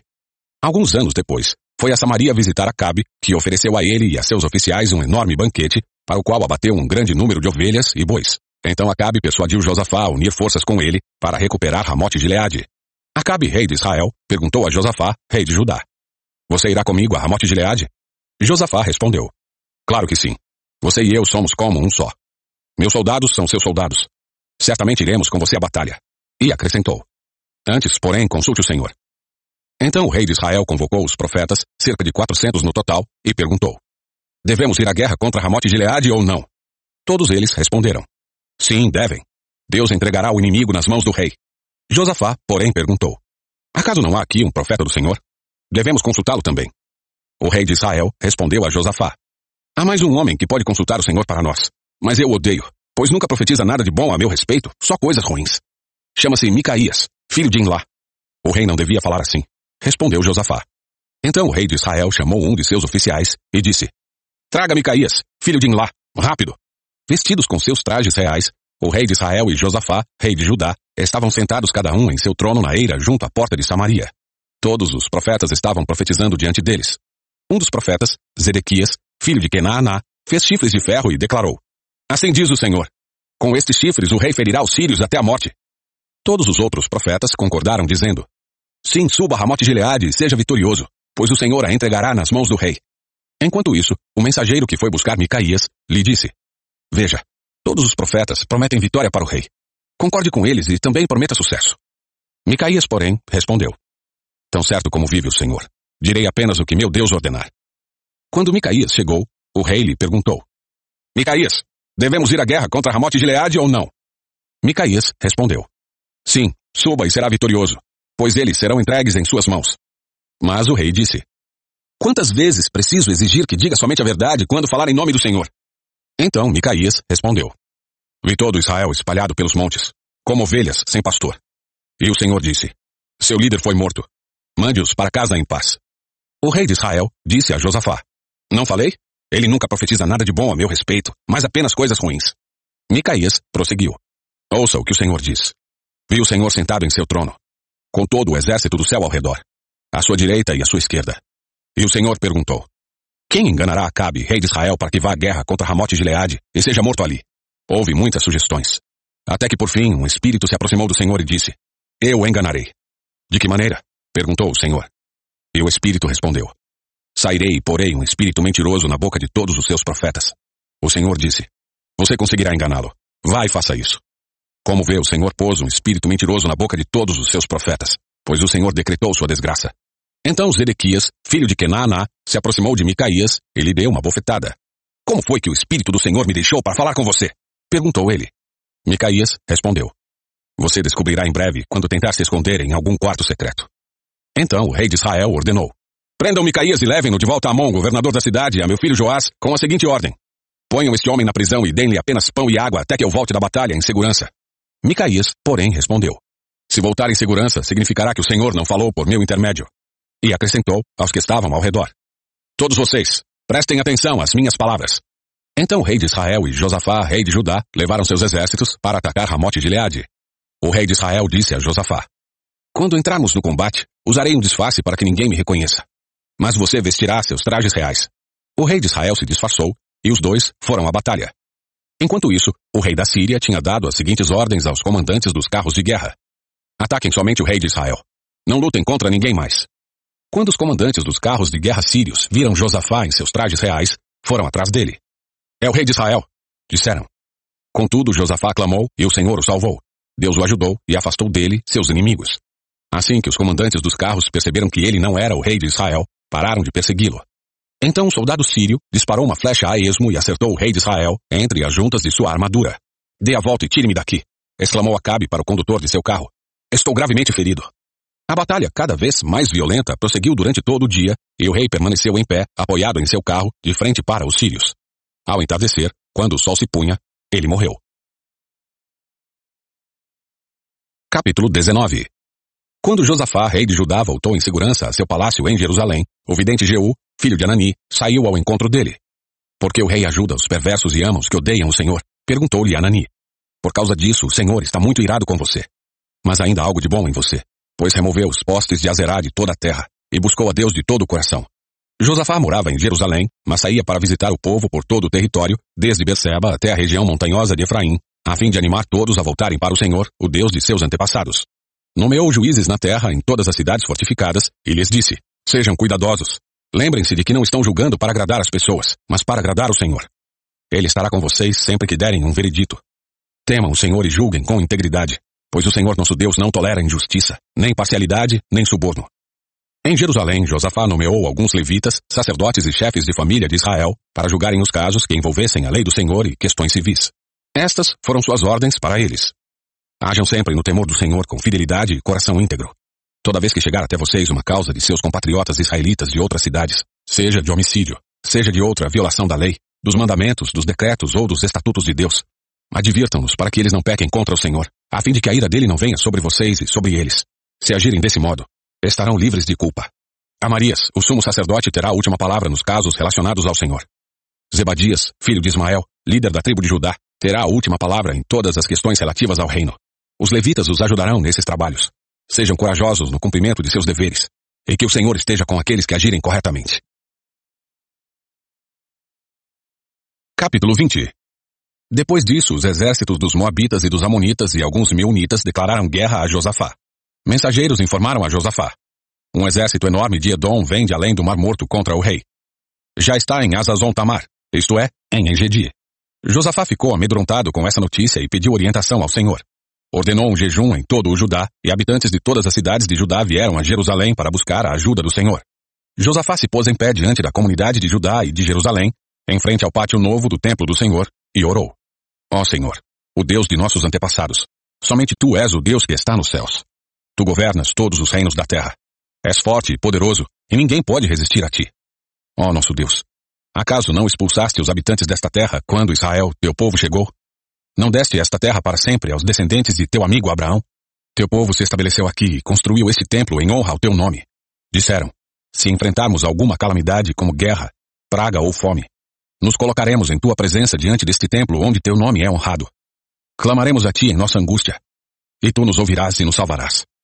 Agora, vê o que fazem os exércitos de Amon, Moabe e do Monte Seir. Tu não permitiste que nossos antepassados invadissem essas nações quando Israel saiu do Egito. Por isso os israelitas se desviaram deles e não os destruíram. Vê como nos retribuem. Vieram nos expulsar de nossa terra, que nos deste por herança.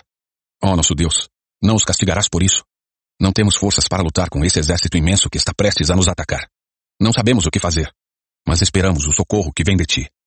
Enquanto todos os homens de Judá estavam diante do Senhor com suas crianças de colo, suas esposas e seus filhos, o Espírito do Senhor veio sobre um homem ali no meio. Seu nome era Jaaziel, filho de Zacarias, filho de Benaia, filho de Jeiel, filho de Matanias, levita, descendente de Asaf. Ele disse, Escutem-me todos vocês, povo de Judá e de Jerusalém. Escute, rei Josafá. Assim diz o Senhor. Não tenham medo. Não fiquem desanimados por causa desse exército imenso, pois a batalha não é sua, mas de Deus. Amanhã marchem contra eles. Vocês os encontrarão vindo pela subida de Ziz, no fim do vale que abre para o deserto de Jeruel. Quando os encontrarem, porém, não terão de lutar. Tomem suas posições. Depois fiquem parados e vejam o livramento do Senhor. Ele está com vocês, povo de Judá e de Jerusalém. Não tenham medo nem desanimem. Saiam para enfrentá-los amanhã, pois o Senhor está com vocês. Então o rei Josafá se prostrou com o rosto no chão, e todo o povo de Judá e de Jerusalém fez o mesmo, em adoração ao Senhor. Em seguida, os levitas dos clãs de Coate e de Coré se levantaram para louvar em alta voz o Senhor, o Deus de Israel. Bem cedo na manhã seguinte, o exército de Judá saiu para o deserto de Tecoa. No caminho, Josafá parou e disse, Escutem-me, povo de Judá e de Jerusalém. Creiam no Senhor seu Deus e permanecerão firmes. Creiam em seus profetas e terão êxito. Depois de consultar o povo, o rei nomeou cantores para irem adiante do exército, cantando e louvando o Senhor por sua santa majestade. Cantavam assim: Dêem graças ao Senhor, seu amor dura para sempre. No momento em que começaram a cantar e louvar, o Senhor trouxe confusão sobre os exércitos de Amon, Moabe e do Monte Seir, e eles começaram a lutar entre si.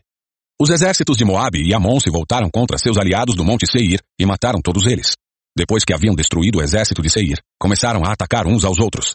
Quando os homens de Judá chegaram ao local de onde se avista o deserto, viram apenas cadáveres no chão, até onde se podia enxergar. Não escapou nenhum só dos inimigos. O rei Josafá e seus homens saíram para recolher os despojos. Encontraram grande quantidade de suprimentos, roupas e outros objetos de valor, mais do que eram capazes de carregar. Havia tantos despojos que levaram três dias para recolher tudo. No quarto dia, reuniram-se no vale de Beracá, que recebeu esse nome depois daquele dia, pois louvaram o Senhor ali. Por isso até hoje é chamado de Vale de Beracá. Então todos os soldados de Judá e de Jerusalém voltaram, com Josafá à frente, muito alegres porque o Senhor lhes tinha dado vitória sobre seus inimigos. Entraram marchando em Jerusalém ao som de harpas, liras e trombetas, e foram ao templo do Senhor. Quando todos os reinos vizinhos souberam que o próprio Senhor havia lutado contra os inimigos de Israel, o temor de Deus veio sobre eles. E o reino de Josafá teve paz, pois seu Deus lhe deu descanso de todos os lados. Assim, Josafá reinou sobre a terra de Judá. Tinha 35 anos quando começou a reinar, e reinou em Jerusalém por 25 anos. Sua mãe se chamava Azuba e era filha de Sili. Josafá foi um bom rei que seguiu o exemplo de seu pai Asa e fez o que era certo aos olhos do Senhor. Contudo, não removeu todos os santuários idólatras e o povo não se comprometeu a seguir o Deus de seus antepassados. Os demais acontecimentos do reinado de Josafá, do início ao fim, estão anotados nos registros de Jeú, filho de Anani, e foram incluídos no livro dos reis de Israel. Algum tempo depois, Josafá, rei de Judá, fez um acordo com Acasias, rei de Israel, que era um homem muito perverso. Juntos construíram uma frota de navios mercantes no porto em Ezion-Geber. Então Eliezer, filho de Dodava, de Maressa, profetizou contra Josafá, dizendo, Porque você se aliou ao rei Acasias, o Senhor destruirá o que você construiu. Assim as embarcações naufragaram e nunca chegaram a navegar. Capítulo 21 Quando Josafá morreu, foi sepultado com seus antepassados na cidade de Davi. Seu filho Jeorão foi seu sucessor. Os irmãos de Jeorão, os outros filhos de Josafá, foram Azarias, Jeiel, Zacarias, Micael e Cefatias. Todos foram filhos de Josafá, rei de Judá.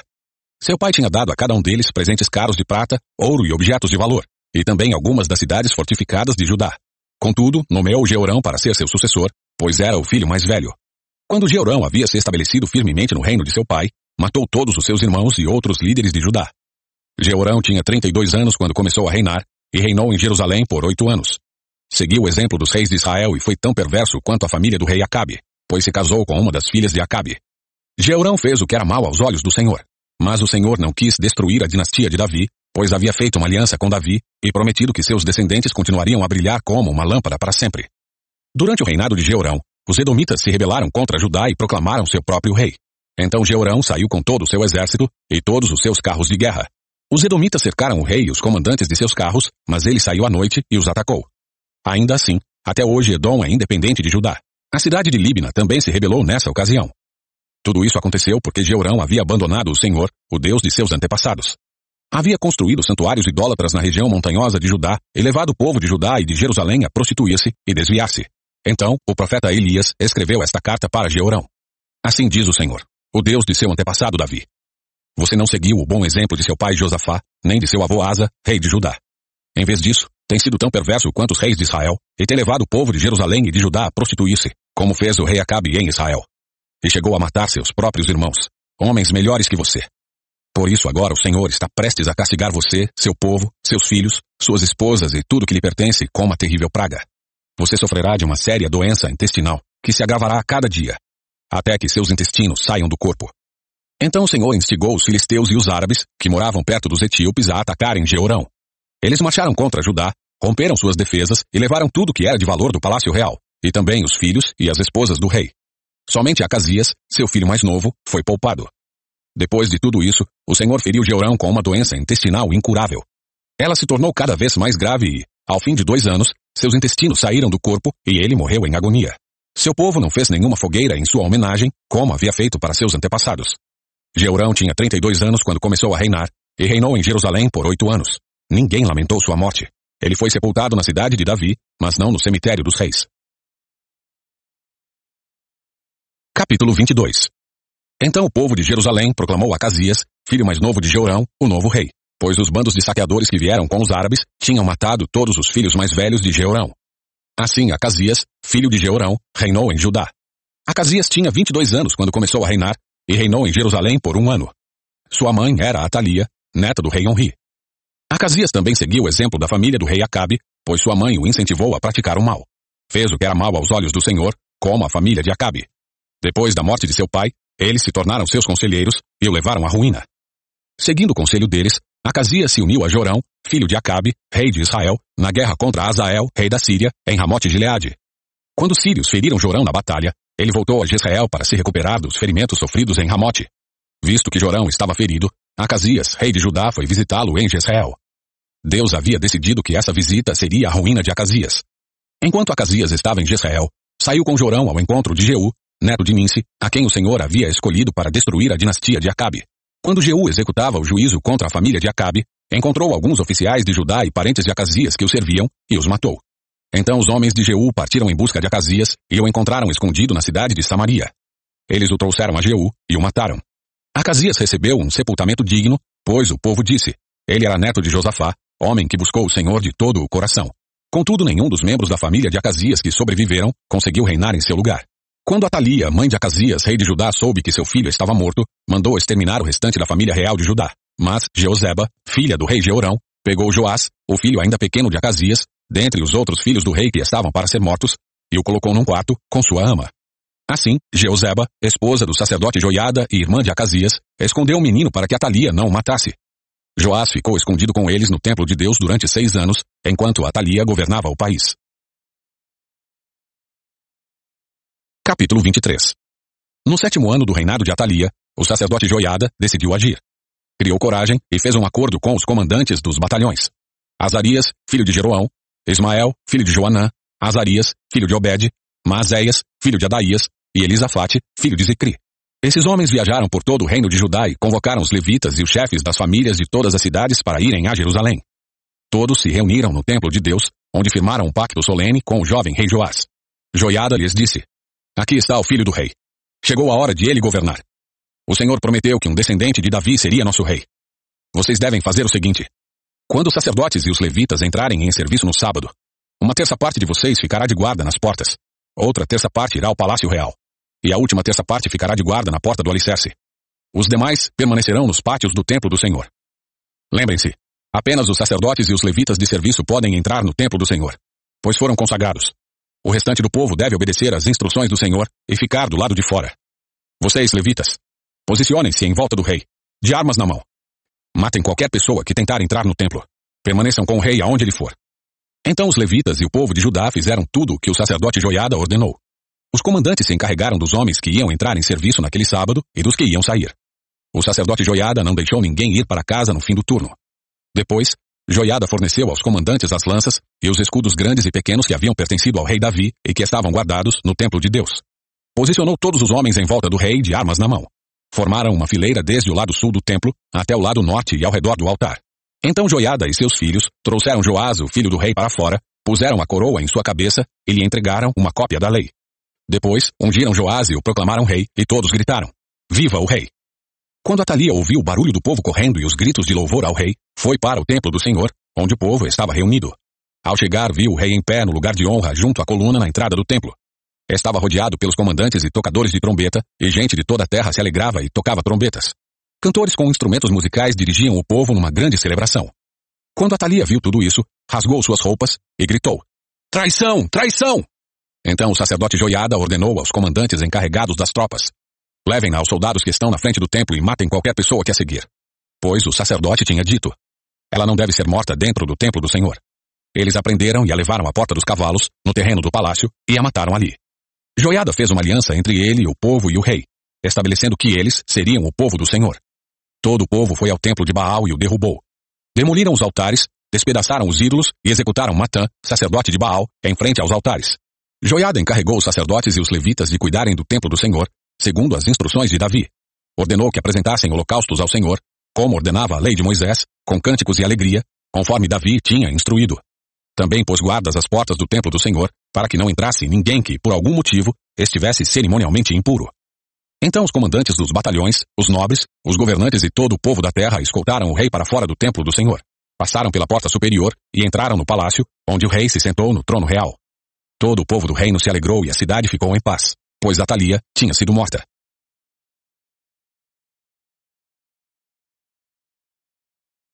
Capítulo 24 Joás tinha sete anos quando começou a reinar e reinou em Jerusalém por quarenta anos. Sua mãe se chamava Zíbia e era de Berseba. Joás fez o que era certo aos olhos do Senhor, enquanto o sacerdote Joiada estava vivo. Joiada escolheu duas esposas para Joás e ele teve filhos e filhas. Algum tempo depois, Joás resolveu fazer reparos no templo do Senhor. Reuniu os sacerdotes e os levitas e lhes deu as seguintes instruções. Vão a todas as cidades de Judá e recolham o imposto anual para fazer os reparos no templo do Senhor. Façam isso logo. Os levitas, porém, não se apressaram. Então o rei mandou chamar o sumo sacerdote Joiada e lhe perguntou: Por que você não exigiu que os levitas saíssem e recolhessem os impostos que as cidades de Judá e a cidade de Jerusalém devem pagar para o templo? Moisés, servo do Senhor, estabeleceu que a comunidade de Israel pagasse esse imposto para a manutenção do tabernáculo da aliança. Ao longo dos anos, os seguidores da perversa Atalia haviam arrombado o templo de Deus e usado os objetos sagrados do templo do Senhor para adorar as imagens de Baal. Por isso, o rei ordenou que fizessem uma caixa grande e a colocassem do lado de fora da porta do templo do Senhor. Então foi proclamado em Judá e em Jerusalém que o povo devia trazer ao Senhor o imposto que Moisés, servo de Deus, havia requerido dos israelitas no deserto. Isso agradou todos os líderes e o povo, e eles trouxeram de bom grado suas contribuições e as colocaram na caixa até enchê-la. Sempre que a caixa ficava cheia, os levitas a levavam aos oficiais do rei. O secretário da corte e um oficial do sumo sacerdote a esvaziavam e a levavam de volta ao templo. Assim faziam diariamente e reuniram muitos recursos. O rei e Joiada entregavam o valor aos supervisores da construção, que contratavam pedreiros, carpinteiros e artífices que trabalhavam com ferro e bronze para reformar o templo do Senhor. Os homens encarregados da reforma trabalhavam com dedicação e a obra foi progredindo. Restauraram o templo de Deus de acordo com o modelo original e o reforçaram. Quando todos os reparos foram concluídos, trouxeram ao rei e à joiada os recursos que sobraram. O valor foi usado para fazer diversos objetos para o templo do Senhor utensílios para o serviço e para os holocaustos, além de vasilhas e outros objetos de ouro e de prata. Enquanto o sacerdote Joiada viveu, os holocaustos eram oferecidos continuamente no templo do Senhor. Joiada viveu muitos anos e morreu em idade avançada, com 130 anos. Foi sepultado entre os reis na cidade de Davi, pois havia feito bem em Israel para Deus e seu templo. Depois da morte de Joiada, os líderes de Judá vieram ao rei Joás e se curvaram diante dele, e ele ouviu seus conselhos. Abandonaram o templo do Senhor, o Deus de seus antepassados, e adoraram postes de Azerá e ídolos. Por causa desse pecado, a ira de Deus veio sobre Judá e Jerusalém. Ainda assim, o Senhor enviou profetas para trazê-los de volta para ele. Os profetas os advertiram, mas o povo não quis ouvir. Então o Espírito de Deus veio sobre Zacarias, filho do sacerdote Joiada. Ele se pôs em pé diante do povo e disse: Isto é o que Deus diz. Por que vocês desobedecem aos mandamentos do Senhor e, com isso, deixam de prosperar? Visto que abandonaram o Senhor, agora ele os abandonou. Então os líderes conspiraram contra Zacarias, e o rei ordenou que ele fosse morto por apedrejamento no pátio do templo do Senhor. O rei Joás não levou em conta a lealdade que Joiada, pai de Zacarias, lhe havia demonstrado e matou seu filho. As últimas palavras de Zacarias, antes de morrer, foram: Que o Senhor veja o que estão fazendo e vingue a minha morte. Na virada do ano, o exército sírio marchou contra Joás. Invadiram Judá e Jerusalém e mataram todos os líderes do povo. Enviaram para seu rei em Damasco tudo o que haviam saqueado. Embora os sírios tivessem atacado com apenas um exército pequeno, o Senhor entregou em suas mãos o exército muito maior de Judá. O povo de Judá havia abandonado o Senhor, o Deus de seus antepassados, por isso o juízo foi executado contra Joás. Os sírios se retiraram e deixaram Joás gravemente ferido. Seus próprios oficiais conspiraram contra ele porque havia assassinado o filho do sacerdote Joiada e o mataram em sua cama. Ele foi sepultado na cidade de Davi, mas não no cemitério dos reis. Os assassinos foram Josacar, filho de uma amonita, chamada Simeate, e Jeozabade, filho de uma moabita, chamada Somer. O relato sobre os filhos de Joás, as muitas profecias a respeito dele e o registro da reforma do templo de Deus estão registrados no comentário sobre o livro dos reis. Seu filho Amazias foi seu sucessor. Capítulo 25 Amazias tinha 25 anos quando começou a reinar e reinou em Jerusalém por 29 anos. Sua mãe se chamava Jeoadã e era de Jerusalém. Amazias fez o que era certo aos olhos do Senhor, mas não de todo o coração. Quando Amazias se firmou no poder, executou os oficiais que haviam assassinado seu pai. Contudo, não matou os filhos dos assassinos, em obediência ao mandamento do Senhor, registrado por Moisés no livro da lei. Os pais não serão executados por causa do pecado dos filhos, nem os filhos por causa do pecado dos pais. Aqueles que merecem morrer deverão ser executados por causa de seus próprios crimes. Amazias organizou o exército e nomeou generais e capitães para todo o Judá e para Benjamim. Fez um censo e constatou que tinha um exército de 300 mil soldados de elite, com mais de 20 anos, todos treinados no uso da espada e do escudo. Também pagou 3.500 quilos de prata para contratar 100 mil guerreiros experientes de Israel. Então um homem de Deus foi até ele e lhe disse, Ó oh, rei, não contrate soldados de Israel, pois o Senhor não está com Israel. Ele não ajudará o povo de Efraim. Se deixar que acompanhem seus soldados na batalha, mesmo que lutem com coragem, serão derrotados pelo inimigo. Deus o derrubará, pois ele tem poder para ajudá-lo ou fazê-lo tropeçar. Amazias perguntou ao homem de Deus: E quanta prata que paguei para contratar o exército de Israel? O homem de Deus respondeu: O Senhor pode lhe dar muito mais que isso. Então Amazias dispensou os soldados que havia contratado e os mandou de volta para Efraim. Eles ficaram furiosos com Judá e voltaram para casa indignados. Amazias criou coragem e conduziu seu exército até o Vale do Sal, onde mataram dez mil soldados edomitas da região de Seir. Capturaram outros dez mil e os levaram para o alto de um penhasco, de onde os atiraram. E eles se despedaçaram. Enquanto isso, os soldados que Amazias havia contratado e depois mandado de volta, atacaram muitas cidades de Judá entre Samaria e Bet-Oron. Mataram três mil pessoas e levaram grande quantidade de despojos. Quando o rei Amazias voltou da matança dos Edomitas, trouxe os deuses que havia tomado do povo de Seir. Estabeleceu-os como seus próprios deuses. Prostrou-se diante deles e ofereceu-lhes sacrifícios. O Senhor se irou grandemente e lhe enviou um profeta para perguntar: Por que você se volta para deuses que não foram capazes nem de salvar de suas mãos o próprio povo deles? O rei, porém, o interrompeu e disse: Desde quando você é conselheiro do rei? Cale-se antes que eu mande matá-lo. O profeta parou, mas o advertiu. Sei que Deus resolveu destruí-lo, porque você fez isso e porque não quis aceitar meu conselho. Depois de consultar seus conselheiros, Amazias, rei de Judá, enviou este desafio a Jeoás, filho de Jeoacás e neto de Jeú, rei de Israel. Venha enfrentar-me numa batalha. Mas Jeoás, rei de Israel, respondeu a Amazias, rei de Judá, com a seguinte história. Nos montes do Líbano, o espinheiro enviou esta mensagem ao poderoso cedro. Dê sua filha em casamento a meu filho. No entanto, um animal selvagem do Líbano veio, pisoteou o espinheiro e o esmagou. Você diz, derrotei Edom, e está muito orgulhoso disso. Mas meu conselho é que fique em casa. Por que causar problemas que só trarão desgraça sobre você e o povo de Judá? Amazias, porém, se recusou a ouvir, pois Deus havia resolvido destruí-lo por ter se voltado para os deuses de Edom. Então Jeoás, rei de Israel, mobilizou seu exército contra Amazias, rei de Judá. Os dois exércitos se enfrentaram em Bet-Semes, em Judá. O exército de Judá foi derrotado pelo exército de Israel, e os soldados fugiram para casa. Jeoás, rei de Israel, capturou Amazias, filho de Joás e neto de Acasias, em Bet-Semes. Trouxe-o para Jerusalém, onde destruiu 180 metros do muro da cidade, desde a porta de Efraim até a porta da esquina. Levou embora todo o ouro, toda a prata e todos os utensílios do templo de Deus, guardados por Obed-Edom. Também levou os tesouros do palácio real e fez reféns. Depois, voltou para Samaria. Amazias, filho de Joás, rei de Judá, viveu ainda mais 15 anos depois da morte de Jeoás, filho de Jeoacás, rei de Israel. Os demais acontecimentos do reinado de Amazias, do início ao fim, estão registrados no livro dos reis de Judá e de Israel. Depois que Amazias se afastou do Senhor, houve uma conspiração contra ele em Jerusalém, e ele fugiu para Laques. Seus inimigos, porém, mandaram assassinos atrás dele e o mataram ali. Seu corpo foi trazido de volta para Jerusalém num cavalo, e ele foi sepultado com seus antepassados na cidade de Davi. Capítulo 26 Todo o povo de Judá proclamou Uzias, de 16 anos, rei, como sucessor de seu pai, Amazias. Depois que seu pai morreu e se reuniu a seus antepassados, Uzias reconstruiu a cidade de Elate e a recuperou para Judá. Uzias tinha 16 anos quando começou a reinar e reinou em Jerusalém por 52 anos. Sua mãe se chamava Jecolias e era de Jerusalém. Fez o que era certo aos olhos do Senhor, como seu pai Amazias. Uzias buscou a Deus durante a vida de Zacarias, que o ensinou a temer a Deus. Enquanto o rei buscou a direção do Senhor, Deus lhe deu êxito. Uzias declarou guerra contra os filisteus e derrubou os muros de Gate, Jabne e Asdod. Ele construiu novas cidades na região de Asdod e em outras partes da Filístia. Deus o ajudou nas guerras contra os filisteus, nas batalhas contra os árabes de Gur e nas guerras contra os meunitas. Os meunitas lhe pagavam tributo anual, e sua fama se espalhou até o Egito, pois ele havia se tornado muito poderoso. Uzias construiu torres fortificadas em Jerusalém, junto à porta da esquina, à porta do vale e no canto do muro. Também construiu fortalezas no deserto e cavou muitas cisternas, pois tinha grandes rebanhos nas colinas de Judá e na planície. Era um homem que amava a terra, tinha muitos trabalhadores que cuidavam de seus campos e vinhedos, tanto nas colinas como nos vales férteis. Uzias tinha um exército de guerreiros bem treinados, prontos para irem à batalha, divididos em tropas. Esse exército havia sido convocado e organizado pelo secretário Jeiel e pelo oficial Maazéias. Estavam sob o comando de Ananias, um dos oficiais do rei.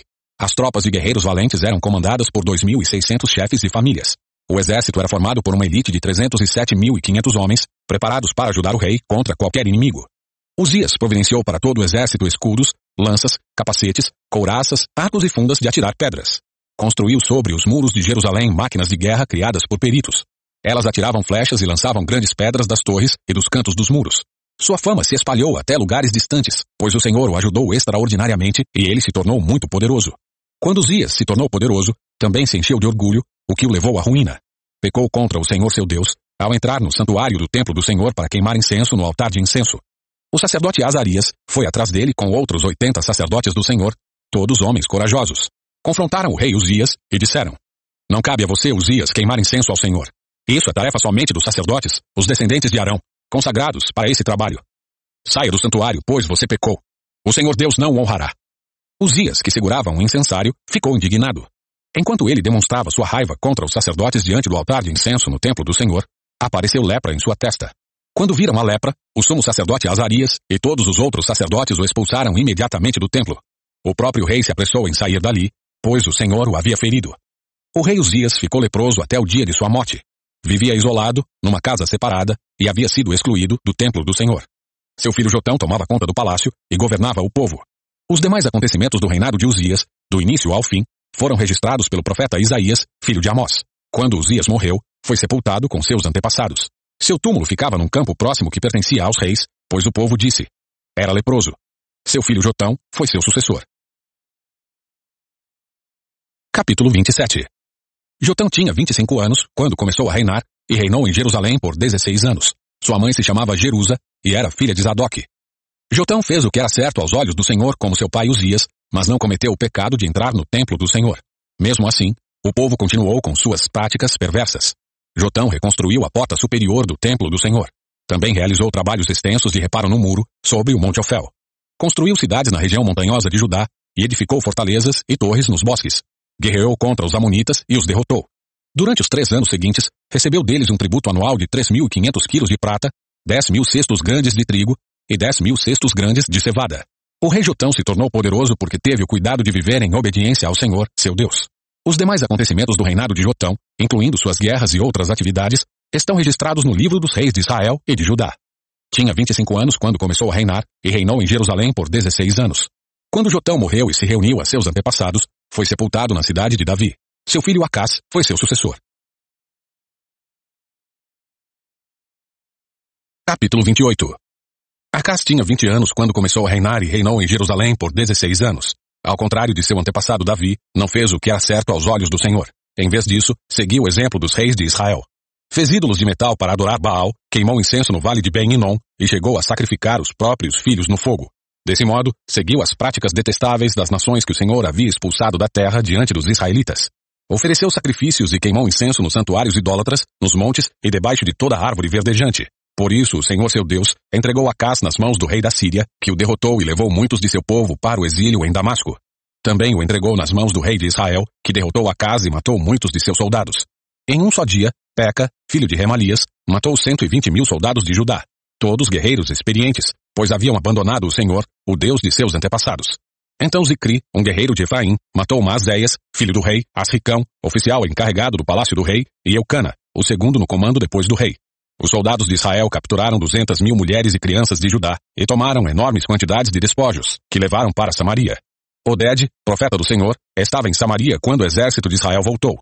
Saiu ao encontro deles e lhes disse, o Senhor, o Deus de seus antepassados, estava irado com Judá e o entregou em suas mãos. Mas vocês foram longe demais e os mataram com fúria que chegou até os céus. Agora pretendem escravizar esse povo de Judá e de Jerusalém. E quanto a seus próprios pecados contra o Senhor seu Deus, Ouçam-me e mandem de volta esses prisioneiros que vocês capturaram, pois são seus parentes. Tenham cuidado, pois a ira ardente do Senhor se voltou contra vocês. Então alguns dos líderes de Israel, Azarias, filho de Joanã, Berequias, filho de Mesilemote, Jeisquias, filho de Salom, e Amasa, filho de Adilai, confrontaram os homens que voltavam da batalha. Não tragam os prisioneiros para cá, disseram. Se o fizerem, aumentaremos nossos pecados e nossa culpa diante do Senhor. Nossa culpa já é grande, e a ira ardente do Senhor se voltou contra Israel. Então os guerreiros libertaram os prisioneiros e colocaram os despojos diante dos líderes do povo. Os quatro homens, já mencionados por nome, vieram à frente e deram roupas dos despojos aos presos que estavam nus.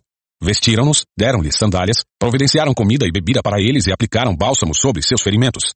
Puseram sobre jumentos aqueles que estavam fracos e levaram todos os prisioneiros de volta para seu povo em Jericó, a cidade das palmeiras. Depois, voltaram para Samaria.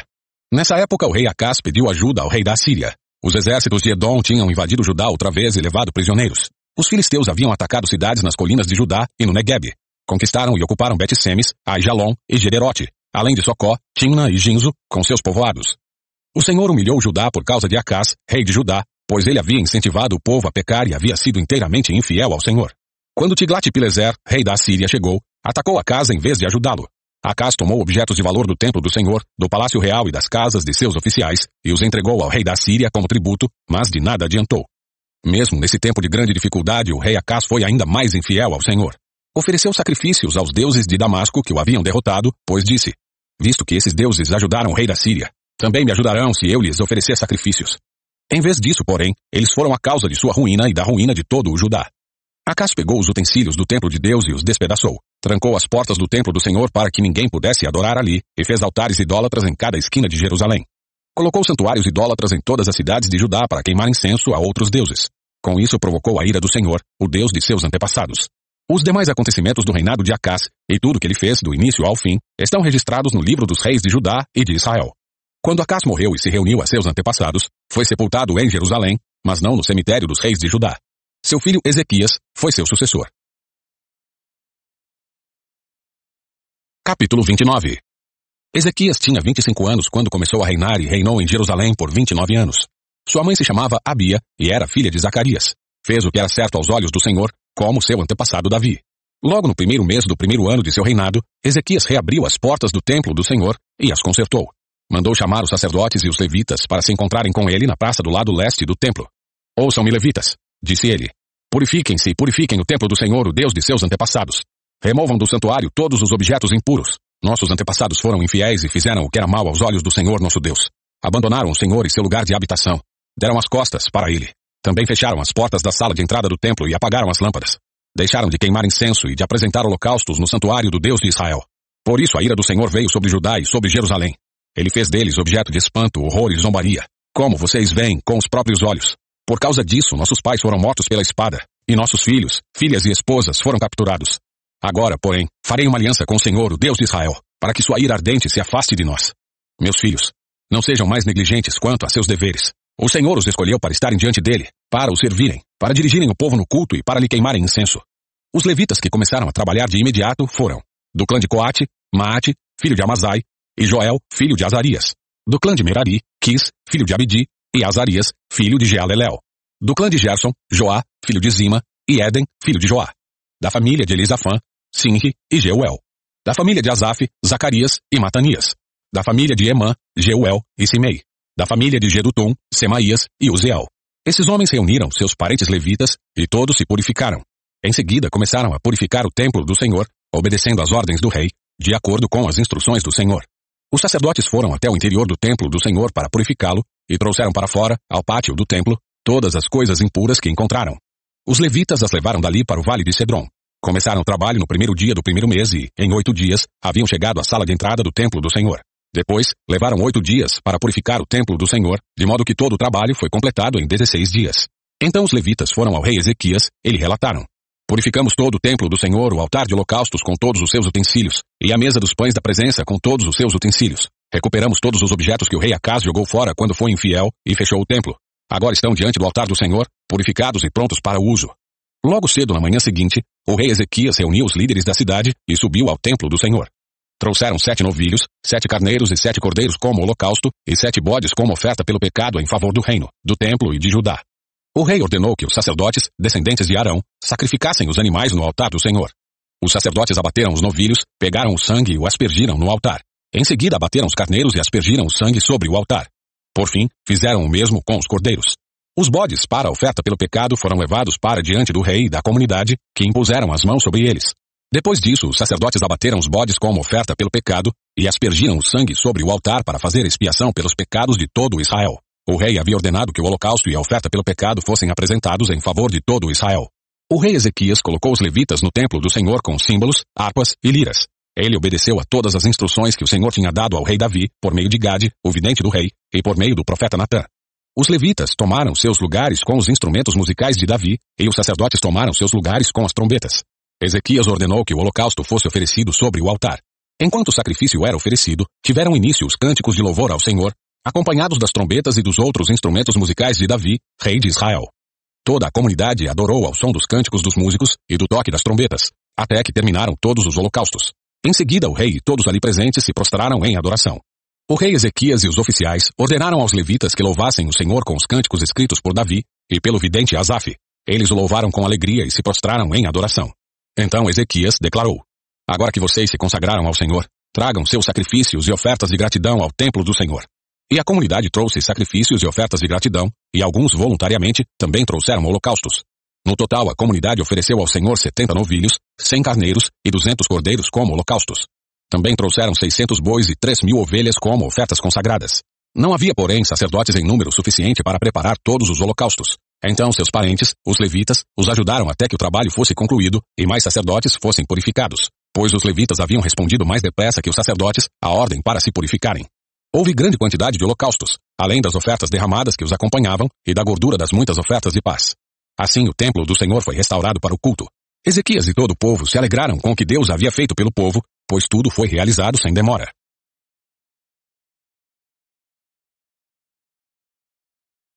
Capítulo 30 o rei Ezequias enviou uma mensagem a todo Israel e Judá e escreveu cartas para o povo de Efraim e Manassés.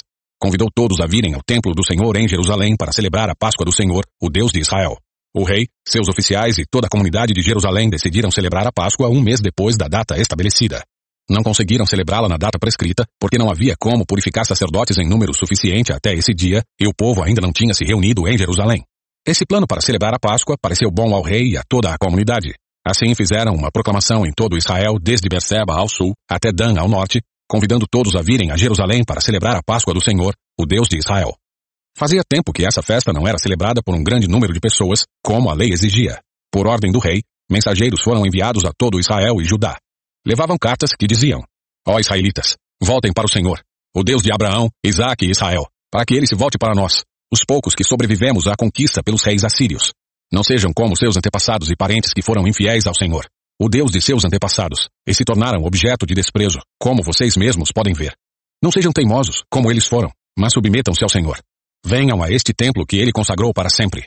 Adorem o Senhor seu Deus para que sua ira ardente se desvie de vocês. Pois se voltarem para o Senhor, seus parentes e seus filhos serão tratados com bondade por aqueles que os capturaram, e voltarão a esta terra. Pois o Senhor seu Deus é cheio de graça e compaixão. Não os rejeitará se voltarem para ele. Os mensageiros foram de cidade em cidade em Efraim e Manassés e até o território de Zebulon. Mas a maioria do povo riu e zombou deles. Contudo, alguns de Azer, Manassés e Zebulon se humilharam e vieram a Jerusalém. Ao mesmo tempo, a mão de Deus estava sobre o povo da terra de Judá, dando-lhes um só coração para obedecer às ordens do rei e de seus oficiais, conforme a palavra do Senhor. Assim, uma grande multidão se reuniu em Jerusalém no segundo mês para comemorar a festa dos pães sem fermento. Começaram a trabalhar e removeram os santuários idólatras de Jerusalém. Também removeram todos os altares de incenso e o jogaram no vale de Cedron. No décimo quarto dia do segundo mês, o povo abateu o cordeiro pascal. Isso deixou os sacerdotes e levitas envergonhados. Por isso se purificaram e trouxeram holocaustos ao templo do Senhor. Tomaram seus lugares no templo, conforme a instrução da lei de Moisés, homem de Deus. Os levitas trouxeram sangue dos sacrifícios para os sacerdotes, que o aspergiram sobre o altar. Visto que muitas pessoas não haviam se purificado, os levitas tiveram de abater para elas o cordeiro pascal, a fim de consagrá-las ao Senhor. A maioria dos que vieram de Efraim, Manassés, Issacar e Zebulon não havia se purificado. Mas o rei Ezequias orou por eles e foi permitido que comessem a refeição pascal, embora isso fosse contrário aos requisitos da lei. Pois Ezequias orou. Que o Senhor que é bondoso perdoe aqueles que resolveram buscar o Senhor, o Deus de seus antepassados, mesmo que não estejam devidamente purificados conforme os padrões do santuário.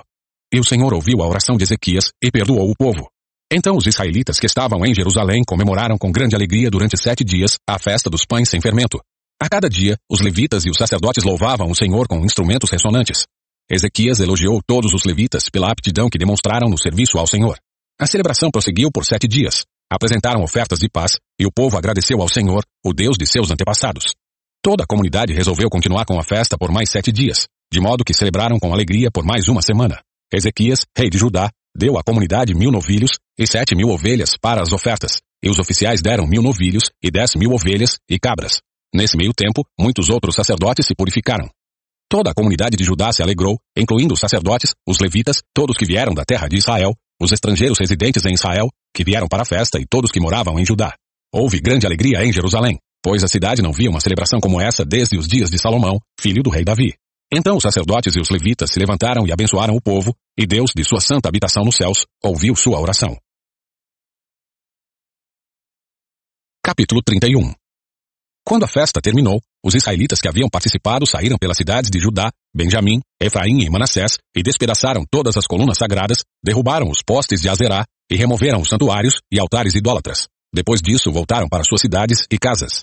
Ezequias organizou os sacerdotes e os levitas em divisões para oferecerem os holocaustos e as ofertas de paz e para servirem, darem graças e louvarem ao Senhor junto às portas da habitação do Senhor. O rei também contribuiu pessoalmente com animais para os holocaustos diários da manhã e da tarde e para os holocaustos dos sábados, das festas da lua nova e das festas anuais prescritas pela lei do Senhor. Além disso, ordenou ao povo de Jerusalém que trouxesse uma parte de seus bens para os sacerdotes e os levitas, a fim de que pudessem se dedicar inteiramente à lei do Senhor. Quando os israelitas souberam dessa exigência, responderam generosamente e trouxeram a primeira porção de seus cereais, do vinho novo, do azeite, do mel e de tudo que os campos produziam. Trouxeram uma grande quantidade, o dízimo de tudo que haviam produzido. Os habitantes de Israel que tinham se mudado para Judá e os próprios habitantes de Judá trouxeram o dízimo do gado, das ovelhas, bem como das coisas que haviam sido consagradas ao Senhor seu Deus, e juntaram tudo em vários montões. Começaram a amontoar as ofertas no terceiro mês e terminaram no sétimo. Quando Ezequias e seus oficiais viram esses montões, agradeceram ao Senhor e a seu povo Israel. De onde veio tudo isso? Perguntou Ezequias aos sacerdotes e aos levitas. Azarias, o sumo sacerdote da família de Zadok, respondeu. Desde que o povo começou a trazer ofertas para o templo do Senhor, temos alimento suficiente e ainda tem sobrado muito. O Senhor abençoou seu povo, e tudo isto é o que sobra. Ezequias mandou preparar depósitos no templo do Senhor. Quando estavam prontos, o povo trouxe fielmente as ofertas, os dízimos e os objetos consagrados para serem usados no templo. O levita Conanias foi encarregado desses depósitos, e seu irmão Simei era seu auxiliar. Os supervisores subordinados a eles eram Jeiel, Azazias, Naate, Azael, Jerimote, Josabade, Eliel, Ismaquias, Maate e Benaia. As nomeações foram feitas pelo rei Ezequias e por Azarias, o principal encarregado do templo de Deus. Coré, filho do levita Imna, guarda da porta do leste, foi encarregado de distribuir as ofertas voluntárias feitas a Deus, as contribuições e os objetos consagrados ao Senhor. Seus assistentes fiéis eram Éden, Miniamim, Jesua, Semaías, Amarias e Secanias. Distribuíram as ofertas entre as famílias dos sacerdotes em suas cidades, de acordo com suas divisões, e as repartiam por igual entre idosos e jovens. Distribuíam as ofertas a todos os homens e meninos, de três anos para cima, que constavam dos registros genealógicos. A distribuição incluía todos que vinham ao templo do Senhor para realizar suas tarefas diárias, de acordo com suas divisões. Repartiam as ofertas entre os sacerdotes que estavam listados nos registros genealógicos, de acordo com suas famílias, e entre os levitas de 20 anos para cima, anotados de acordo com suas tarefas e divisões. Também entregavam porções de alimento às famílias de todos que estavam listados nos registros genealógicos, incluindo as crianças pequenas, as esposas, os filhos e as filhas, pois toda a comunidade havia sido fiel ao se purificar. Quanto aos sacerdotes, os descendentes de Arão, que viviam nos campos ao redor das cidades, foram nomeados homens para distribuírem porções a todos os sacerdotes e a todos os levitas listados nos registros genealógicos. Assim o rei Ezequias organizou a distribuição em todo o Judá e fez o que era bom, certo e verdadeiro aos olhos do Senhor seu Deus. Em tudo que fez no serviço do templo de Deus e em seus esforços para obedecer à lei e aos mandamentos de Deus, Ezequias buscou seu Deus de todo o coração. Como resultado, foi muito bem sucedido. Capítulo 32 depois de Ezequias ter sido tão fiel em todas essas situações, Senaqueribe, rei da Síria, invadiu Judá. Cercou as cidades fortificadas e deu ordem para que seu exército rompesse os muros. Quando Ezequias percebeu que Senaqueribe também pretendia atacar Jerusalém, consultou seus oficiais e conselheiros militares, e eles resolveram fechar a passagem das águas das fontes que havia do lado de fora da cidade. Organizaram uma enorme equipe de trabalho para fechar as fontes de água e o riacho que atravessava os campos, pois disseram: Não devemos permitir que os reis da Síria encontrem toda essa água quando chegarem aqui. Então Ezequias se dedicou a reparar todos os trechos onde o muro estava quebrado. Construiu torres e fez outro muro do lado de fora do primeiro. Também reforçou o aterro da cidade de Davi e fabricou grande quantidade de armas e escudos. Nomeou oficiais militares sobre o povo, os reuniu diante dele na praça junto à porta da cidade e os encorajou, dizendo: Sejam fortes e corajosos. Não tenham medo nem desanimem por causa do rei da Síria e de seu exército poderoso. pois um poder muito maior está do nosso lado. Ele tem um grande exército, mas são apenas homens. Nós, porém, temos o Senhor nosso Deus para nos ajudar e lutar nossas batalhas.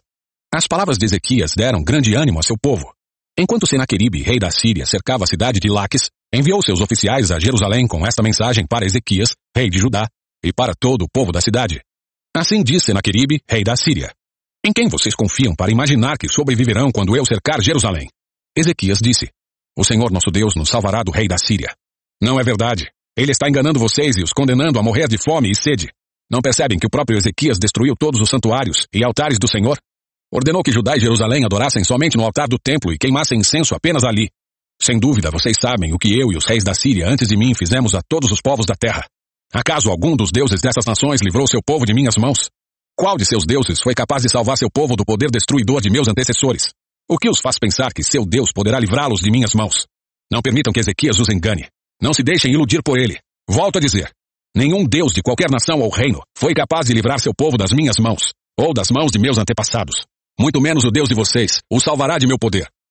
Os oficiais de Senaqueribe zombaram ainda mais do Senhor Deus e de seu servo Ezequias. O rei Senaqueribe também enviou cartas insultando o Senhor, o Deus de Israel. Escreveu. Assim como os deuses de todas as outras nações não foram capazes de salvar seu povo das minhas mãos, também o Deus de Ezequias fracassará. Os oficiais assírios que trouxeram as cartas gritaram isso em hebraico para o povo sobre os muros da cidade, tentando amedrontá-lo para que fosse mais fácil conquistar a cidade. Falaram do Deus de Jerusalém como se fosse um dos deuses estrangeiros, feito por mãos humanas. Então o rei Ezequias e o profeta Isaías, filho de Amós, oraram e clamaram aos céus. E o Senhor enviou um anjo que destruiu o exército assírio com todos os seus comandantes e oficiais. O rei da Assíria voltou envergonhado para sua terra. Quando entrou no templo de seu Deus, alguns de seus próprios filhos o mataram ali, à espada. Foi assim que o Senhor salvou Ezequias e o povo de Jerusalém das mãos de Senaqueribe, rei da Assíria, e de todos os outros que os ameaçavam. Então houve paz em toda a terra. Daquela ocasião em diante, o rei Ezequias se tornou muito respeitado entre todas as nações, e muitos traziam a Jerusalém ofertas para o Senhor e presentes valiosos para o rei. Por esse tempo, Ezequias ficou doente e estava para morrer. Orou ao Senhor que respondeu à sua oração e lhe deu um sinal miraculoso. Ezequias, porém, não correspondeu como devia à bondade com que foi tratado e se tornou orgulhoso. Por isso a ira do Senhor veio sobre ele e sobre Judá e Jerusalém. Então Ezequias se humilhou e se arrependeu de seu orgulho, como também os habitantes de Jerusalém. Com isso a ira do Senhor não caiu sobre eles durante a vida de Ezequias. Ezequias era muito rico e respeitado. Construiu depósitos especiais para guardar prata, ouro, pedras preciosas, especiarias, escudos e outros objetos de valor que lhe pertenciam. Também construiu armazéns para guardar cereais, vinho novo e azeite, e fez muitos estábulos para o gado e currais para as ovelhas. Construiu cidades e adquiriu muitos rebanhos e gado, pois o Senhor lhe deu grande riqueza. Bloqueou a fonte superior de Gion e trouxe a água por um túnel para o lado oeste da cidade de Davi. Ezequias foi bem sucedido em tudo o que fez. No entanto, quando chegaram representantes da Babilônia para perguntar sobre os acontecimentos extraordinários que haviam ocorrido na terra, Deus se afastou de Ezequias para testá-lo e ver o que havia de fato em seu coração. Os demais acontecimentos do reinado de Ezequias e seus atos de devoção estão registrados na visão do profeta Isaías, filho de Amós, incluída no livro dos reis de Judá e de Israel. Quando Ezequias morreu e se reuniu a seus antepassados, foi sepultado na parte superior do cemitério dos reis, e todo o Judá e os habitantes de Jerusalém o honraram por ocasião de sua morte. Seu filho Manassés foi seu sucessor.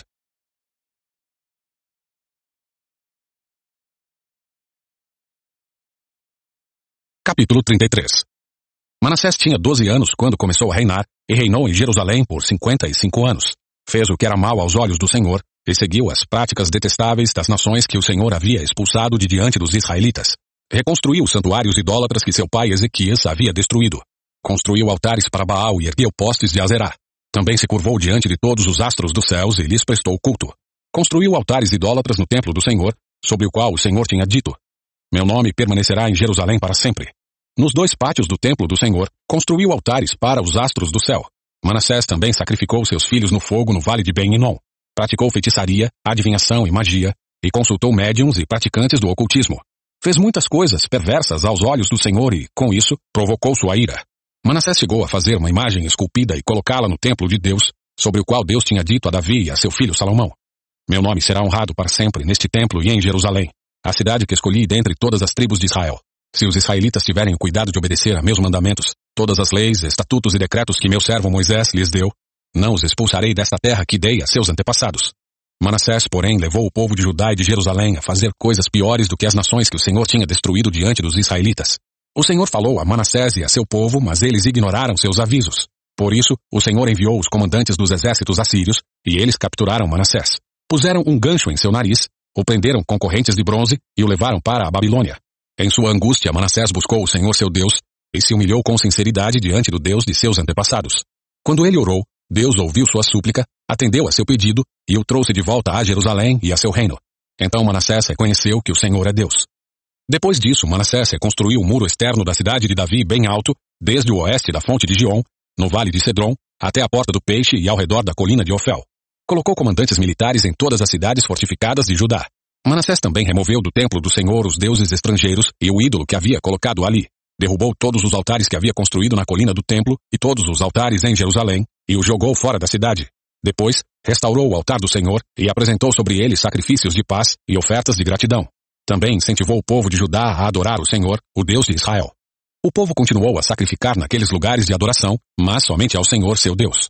Os demais acontecimentos do reinado de Manassés, sua oração a Deus e as palavras que os videntes lhe disseram em nome do Senhor, o Deus de Israel, estão registrados no livro dos reis de Israel. A oração de Manassés, o modo como Deus lhe respondeu e um relato de todos os seus pecados e de sua infidelidade se encontram no registro dos videntes. Inclui uma lista dos locais onde ele construiu altares idólatras e levantou postes de Azerá e ídolos antes de se humilhar e se arrepender. Quando Manassés morreu e se reuniu a seus antepassados, foi sepultado em seu palácio. Seu filho Amon foi seu sucessor. Amon tinha 22 anos quando começou a reinar e reinou em Jerusalém por dois anos. Fez o que era mal aos olhos do Senhor como seu pai Manassés. Adorou todos os ídolos que seu pai havia feito e lhes ofereceu sacrifícios. Mas, ao contrário de seu pai, não se humilhou diante do Senhor. Em vez disso, Amon pecou ainda mais. Os próprios oficiais de Amon conspiraram contra ele e o assassinaram em seu palácio. O povo de Judá, porém, matou todos que haviam conspirado contra o rei Amon e proclamou seu filho Josias como rei em seu lugar. Capítulo 34 Josias tinha oito anos quando começou a reinar e reinou em Jerusalém por trinta e um anos. Fez o que era certo aos olhos do Senhor e seguiu o exemplo de seu antepassado Davi, não se desviando nem para um lado nem para o outro. No oitavo ano de seu reinado, enquanto ainda era jovem, começou a buscar o Deus de seu antepassado Davi. Então, no décimo segundo ano, começou a purificar Judá e Jerusalém, destruindo os santuários idólatras, os postes de Azerá, os ídolos esculpidos e as imagens de metal. Deu ordens para que fossem destruídos os altares de Baal e despedaçados os altares de incenso que ficavam acima deles. Também ordenou que os postes de Azerá, os ídolos esculpidos e as imagens de metal fossem despedaçados e espalhados sobre os túmulos daqueles que lhes haviam oferecido sacrifícios.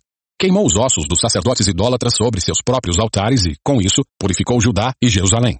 Fez a mesma coisa nas cidades de Manassés, Efraim e Simeão, e até na distante Naftali, bem como nas ruínas ao seu redor. Destruiu os santuários idólatras e os postes de Azerá. Reduziu os ídolos a pó e despedaçou todos os altares de incenso em toda a terra de Israel. Por fim, voltou a Jerusalém.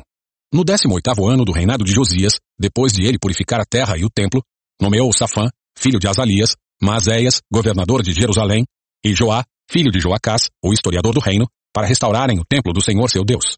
Eles entregaram ao sumo sacerdote Ilquias a prata recolhida pelos levitas que guardavam as portas do templo de Deus. As ofertas foram trazidas pelo povo de Manassés, de Efraim e de todo o remanescente de Israel, bem como de Judá e de Benjamim, e pelos habitantes de Jerusalém. Ilquias e os outros líderes entregaram a prata aos homens encarregados de supervisionar a reforma do templo do Senhor. Eles pagaram os trabalhadores que faziam os reparos e a restauração do templo. Também contrataram carpinteiros e construtores, que compraram pedras cortadas para as paredes e madeira para os suportes e as vigas. Restauraram aquilo que reis anteriores de Judá haviam deixado ficar em ruínas. Os trabalhadores realizaram a obra com fidelidade, sob a liderança de Jaate e Obadias, levitas do clã de Merari, e de Zacarias e Mesulão, levitas do clã de Coate. Outros levitas, todos músicos talentosos, ficaram responsáveis pelos carregadores e pelos trabalhadores em várias funções. Ainda outros auxiliavam como secretários, oficiais e guardas das portas. Enquanto estavam retirando a prata recolhida no templo do Senhor, o sacerdote Ilquias encontrou o livro da lei do Senhor, escrito por Moisés. Ilquias disse a Safã, secretário da corte, Encontrei o livro da lei no templo do Senhor. E Ilquias entregou o livro a Safã. Safã levou o livro ao rei e relatou. Seus oficiais estão fazendo tudo o que lhes foi ordenado. A prata recolhida no templo do Senhor foi entregue aos supervisores e trabalhadores. Safã também disse ao rei. O sacerdote Ilquias me entregou um livro. E Safã leu o livro para o rei. Quando o rei ouviu o que estava escrito na lei, rasgou suas roupas. Em seguida, deu estas ordens a Ilquias, a Aicã, filho de Safã, a Aquibor, filho de Micaías, a Safã, secretário da corte, e a Asaías, conselheiro pessoal do rei. Vão consultar o Senhor por mim e por todo o remanescente de Israel e de Judá. Perguntem a respeito das palavras escritas no livro que foi encontrado. A grande ira do Senhor foi derramada sobre nós, pois nossos antepassados não obedeceram à palavra do Senhor. Não temos feito o que este livro ordena. Então Ilquias e os outros homens foram ao bairro novo de Jerusalém consultar a profetisa Uda. Ela era esposa de Salum, filho de Tocate, filho de Arás, responsável pelo guarda-roupa do templo. Ela lhes disse, o Senhor, o Deus de Israel, falou, voltem e digam ao homem que os enviou, que assim diz o Senhor. Trarei desgraça sobre esta cidade e sobre seus habitantes. Todas as maldições escritas no livro que foi lido para o rei de Judá se cumprirão, pois o meu povo me abandonou e queimou incenso a outros deuses, e estou grandemente irado com eles por tudo que fizeram. Minha ira será derramada sobre este lugar, e não será apagada. Mas vão ao rei de Judá que os enviou para consultarem o Senhor, e digam-lhe que assim diz o Senhor, o Deus de Israel, a respeito da mensagem que acabaram de ouvir. Você se arrependeu e se humilhou diante de Deus quando ouviu as palavras dele contra esta cidade e contra seus habitantes. Você se humilhou, rasgou suas roupas e chorou diante de mim. E eu certamente o ouvi, diz o Senhor. Portanto, só enviarei a calamidade anunciada depois que você tivesse reunido a seus antepassados e tiver sido sepultado em paz. Você não verá a desgraça que trarei sobre esta cidade e sobre seus habitantes. Então eles levaram a mensagem ao rei. Josias mandou chamar todas as autoridades de Judá e de Jerusalém. Subiu ao templo do Senhor com os sacerdotes e os levitas, e com todo o povo de Judá e de Jerusalém, dos mais importantes até os mais simples. Leu para eles todo o livro da aliança encontrado no templo do Senhor. O rei tomou seu lugar de honra junto à coluna e renovou a aliança na presença do Senhor. Comprometeu-se a obedecer ao Senhor e a cumprir seus mandamentos, preceitos e decretos de todo o coração e de toda a alma. Prometeu cumprir todos os termos da aliança escritos no livro. Exigiu o mesmo de todos em Jerusalém e do povo de Benjamim. Os habitantes de Jerusalém fizeram essa promessa e renovaram sua aliança com Deus, o Deus de seus antepassados. Josias removeu todos os ídolos repulsivos de toda a terra de Israel e exigiu que todos adorassem o Senhor seu Deus. E pelo restante da vida do rei, eles não se afastaram do Senhor, o Deus de seus antepassados. Capítulo 35 Então Josias celebrou a Páscoa do Senhor em Jerusalém, e assim o cordeiro pascal foi abatido no décimo quarto dia do primeiro mês. Josias também nomeou os sacerdotes para suas atribuições e os encorajou a realizar seu trabalho no templo do Senhor. Deu a seguinte ordem aos levitas encarregados de instruir todo Israel e consagrados para servir ao Senhor. Coloquem a arca sagrada no templo construído por Salomão, filho de Davi, rei de Israel. Não precisam mais levá-la de um lado para outro sobre os ombros. Agora, dediquem seu tempo a servir ao Senhor seu Deus e a seu povo Israel. Apresentem-se para o serviço de acordo com as divisões de seus antepassados por famílias, conforme as instruções de Davi, rei de Israel, e de seu filho Salomão. Fiquem no santuário no lugar indicado para cada divisão e ajudem as famílias das quais foram encarregados quando elas trouxerem suas ofertas ao templo. Abatam os cordeiros pascais, consagrem-se e preparem-se para ajudar os que chegarem. Sigam todas as instruções que o Senhor deu por meio de Moisés. Então Josias deu ao povo trinta mil cordeiros e cabritos para as ofertas de Páscoa, além de três mil bois, todos dos rebanhos e do gado do rei. Os oficiais do rei também deram contribuições voluntárias para o povo, para os sacerdotes e para os levitas. Ilquias, Zacarias e Jeiel, os chefes do templo de Deus, deram aos sacerdotes dois mil e seiscentos cordeiros e cabritos e trezentos bois como ofertas de Páscoa. Os líderes dos levitas, Conanias e seus irmãos, Semaías e Natanael, bem como Asabias, Jeiel e Josabade, deram cinco mil cordeiros e cabritos e quinhentos bois aos levitas para suas ofertas de Páscoa. Quando tudo estava pronto para a comemoração da Páscoa, os sacerdotes e os levitas tomaram seus lugares, organizados de acordo com suas divisões, conforme o rei havia ordenado. Então os levitas abateram os cordeiros da Páscoa e apresentaram sangue aos sacerdotes, que o aspergiram sobre o altar, enquanto os levitas preparavam os animais. Repartiram os holocaustos entre o povo de acordo com suas divisões, para que as famílias os oferecessem ao Senhor, conforme prescrito no livro de Moisés, e fizeram o mesmo com os bois. Assaram os cordeiros da Páscoa como prescrito. Cozinharam as ofertas sagradas em potes, caldeirões e panelas, e os levaram depressa ao povo. Em seguida, os levitas prepararam as ofertas de Páscoa para si mesmos e para os sacerdotes, os descendentes de Arão, pois os sacerdotes haviam ficado ocupados desde a manhã até a noite, oferecendo os holocaustos e as porções de gordura. Os levitas se encarregaram de todos os preparativos. Os músicos descendentes de Asaf estavam em seus lugares, segundo as ordens de Davi, Asaf, Emã e Gedutum, vidente do rei. Os guardas das portas não precisaram deixar seus postos, pois seus parentes, os levitas, também lhes prepararam as ofertas de Páscoa. Toda a cerimônia para a Páscoa do Senhor foi realizada naquele dia. Os holocaustos foram sacrificados no altar do Senhor, como rei Josias havia ordenado. Todos os israelitas presentes em Jerusalém celebraram a Páscoa e a festa dos pães sem fermento por sete dias. A Páscoa não havia sido celebrada dessa maneira desde o tempo do profeta Samuel. Nenhum dos reis de Israel havia comemorado a Páscoa como rei Josias, com todos os sacerdotes e os levitas, os habitantes de Jerusalém e o povo de todo o Judá e Israel que estavam presentes na cidade. Essa comemoração de Páscoa ocorreu no 18º ano do reinado de Josias. Depois que Josias terminou de restaurar o templo, Neco, rei do Egito, levou seu exército para Carquemes, junto ao rio Eufrates, e Josias e seu exército saíram para lutar contra ele. O rei Neco, porém, enviou mensageiros a Josias para lhe dizer: O que quer comigo, rei de Judá? Hoje não tenho nada contra você. Estou a caminho da batalha contra outra nação, e Deus ordenou que eu me apressasse. Não interfira com Deus, que está comigo, ou ele o destruirá. Josias, porém, não deu ouvidos às palavras de Neco, que ele havia falado a mando de Deus, e não quis voltar atrás. Em vez disso, disfarçou-se e levou seu exército para a batalha na planície de Megido. Arqueiros do inimigo atingiram o rei Josias com suas flechas, e ele gritou para seus homens: Tirem-me da batalha, pois estou gravemente ferido. Então tiraram Josias de sua carruagem e o colocaram em outra. Levaram-no de volta para Jerusalém, onde morreu e foi sepultado no cemitério dos reis. Todo Judá e Jerusalém lamentaram por ele. O profeta Jeremias compôs cânticos fúnebres em homenagem a Josias, e até hoje os cantores e cantoras ainda entoam esses lamentos sobre sua morte. Eles se tornaram uma tradição e estão registrados no livro das Lamentações. Os demais acontecimentos do reinado de Josias e seus atos de devoção, realizados de acordo com a lei do Senhor, do início ao fim, estão registrados no livro dos reis de Israel e de Judá. Capítulo 36 O povo da terra proclamou Jeoacás, filho de Josias, como seu sucessor, em Jerusalém. Jeoacás tinha 23 anos quando começou a reinar e reinou em Jerusalém por três meses. Foi deposto pelo rei do Egito que exigiu de Judá o pagamento de 3.500 quilos de prata e 35 quilos de ouro como tributo. O rei do Egito nomeou Eliakim, irmão de Jeoacás, rei sobre Judá e sobre Jerusalém, e mudou o nome dele para Jeoaquim. Depois, Neco levou Jeoacás para o Egito como prisioneiro. Jeoaquim tinha 25 anos quando começou a reinar e reinou em Jerusalém por 11 anos. Fez o que era mal aos olhos do Senhor seu Deus.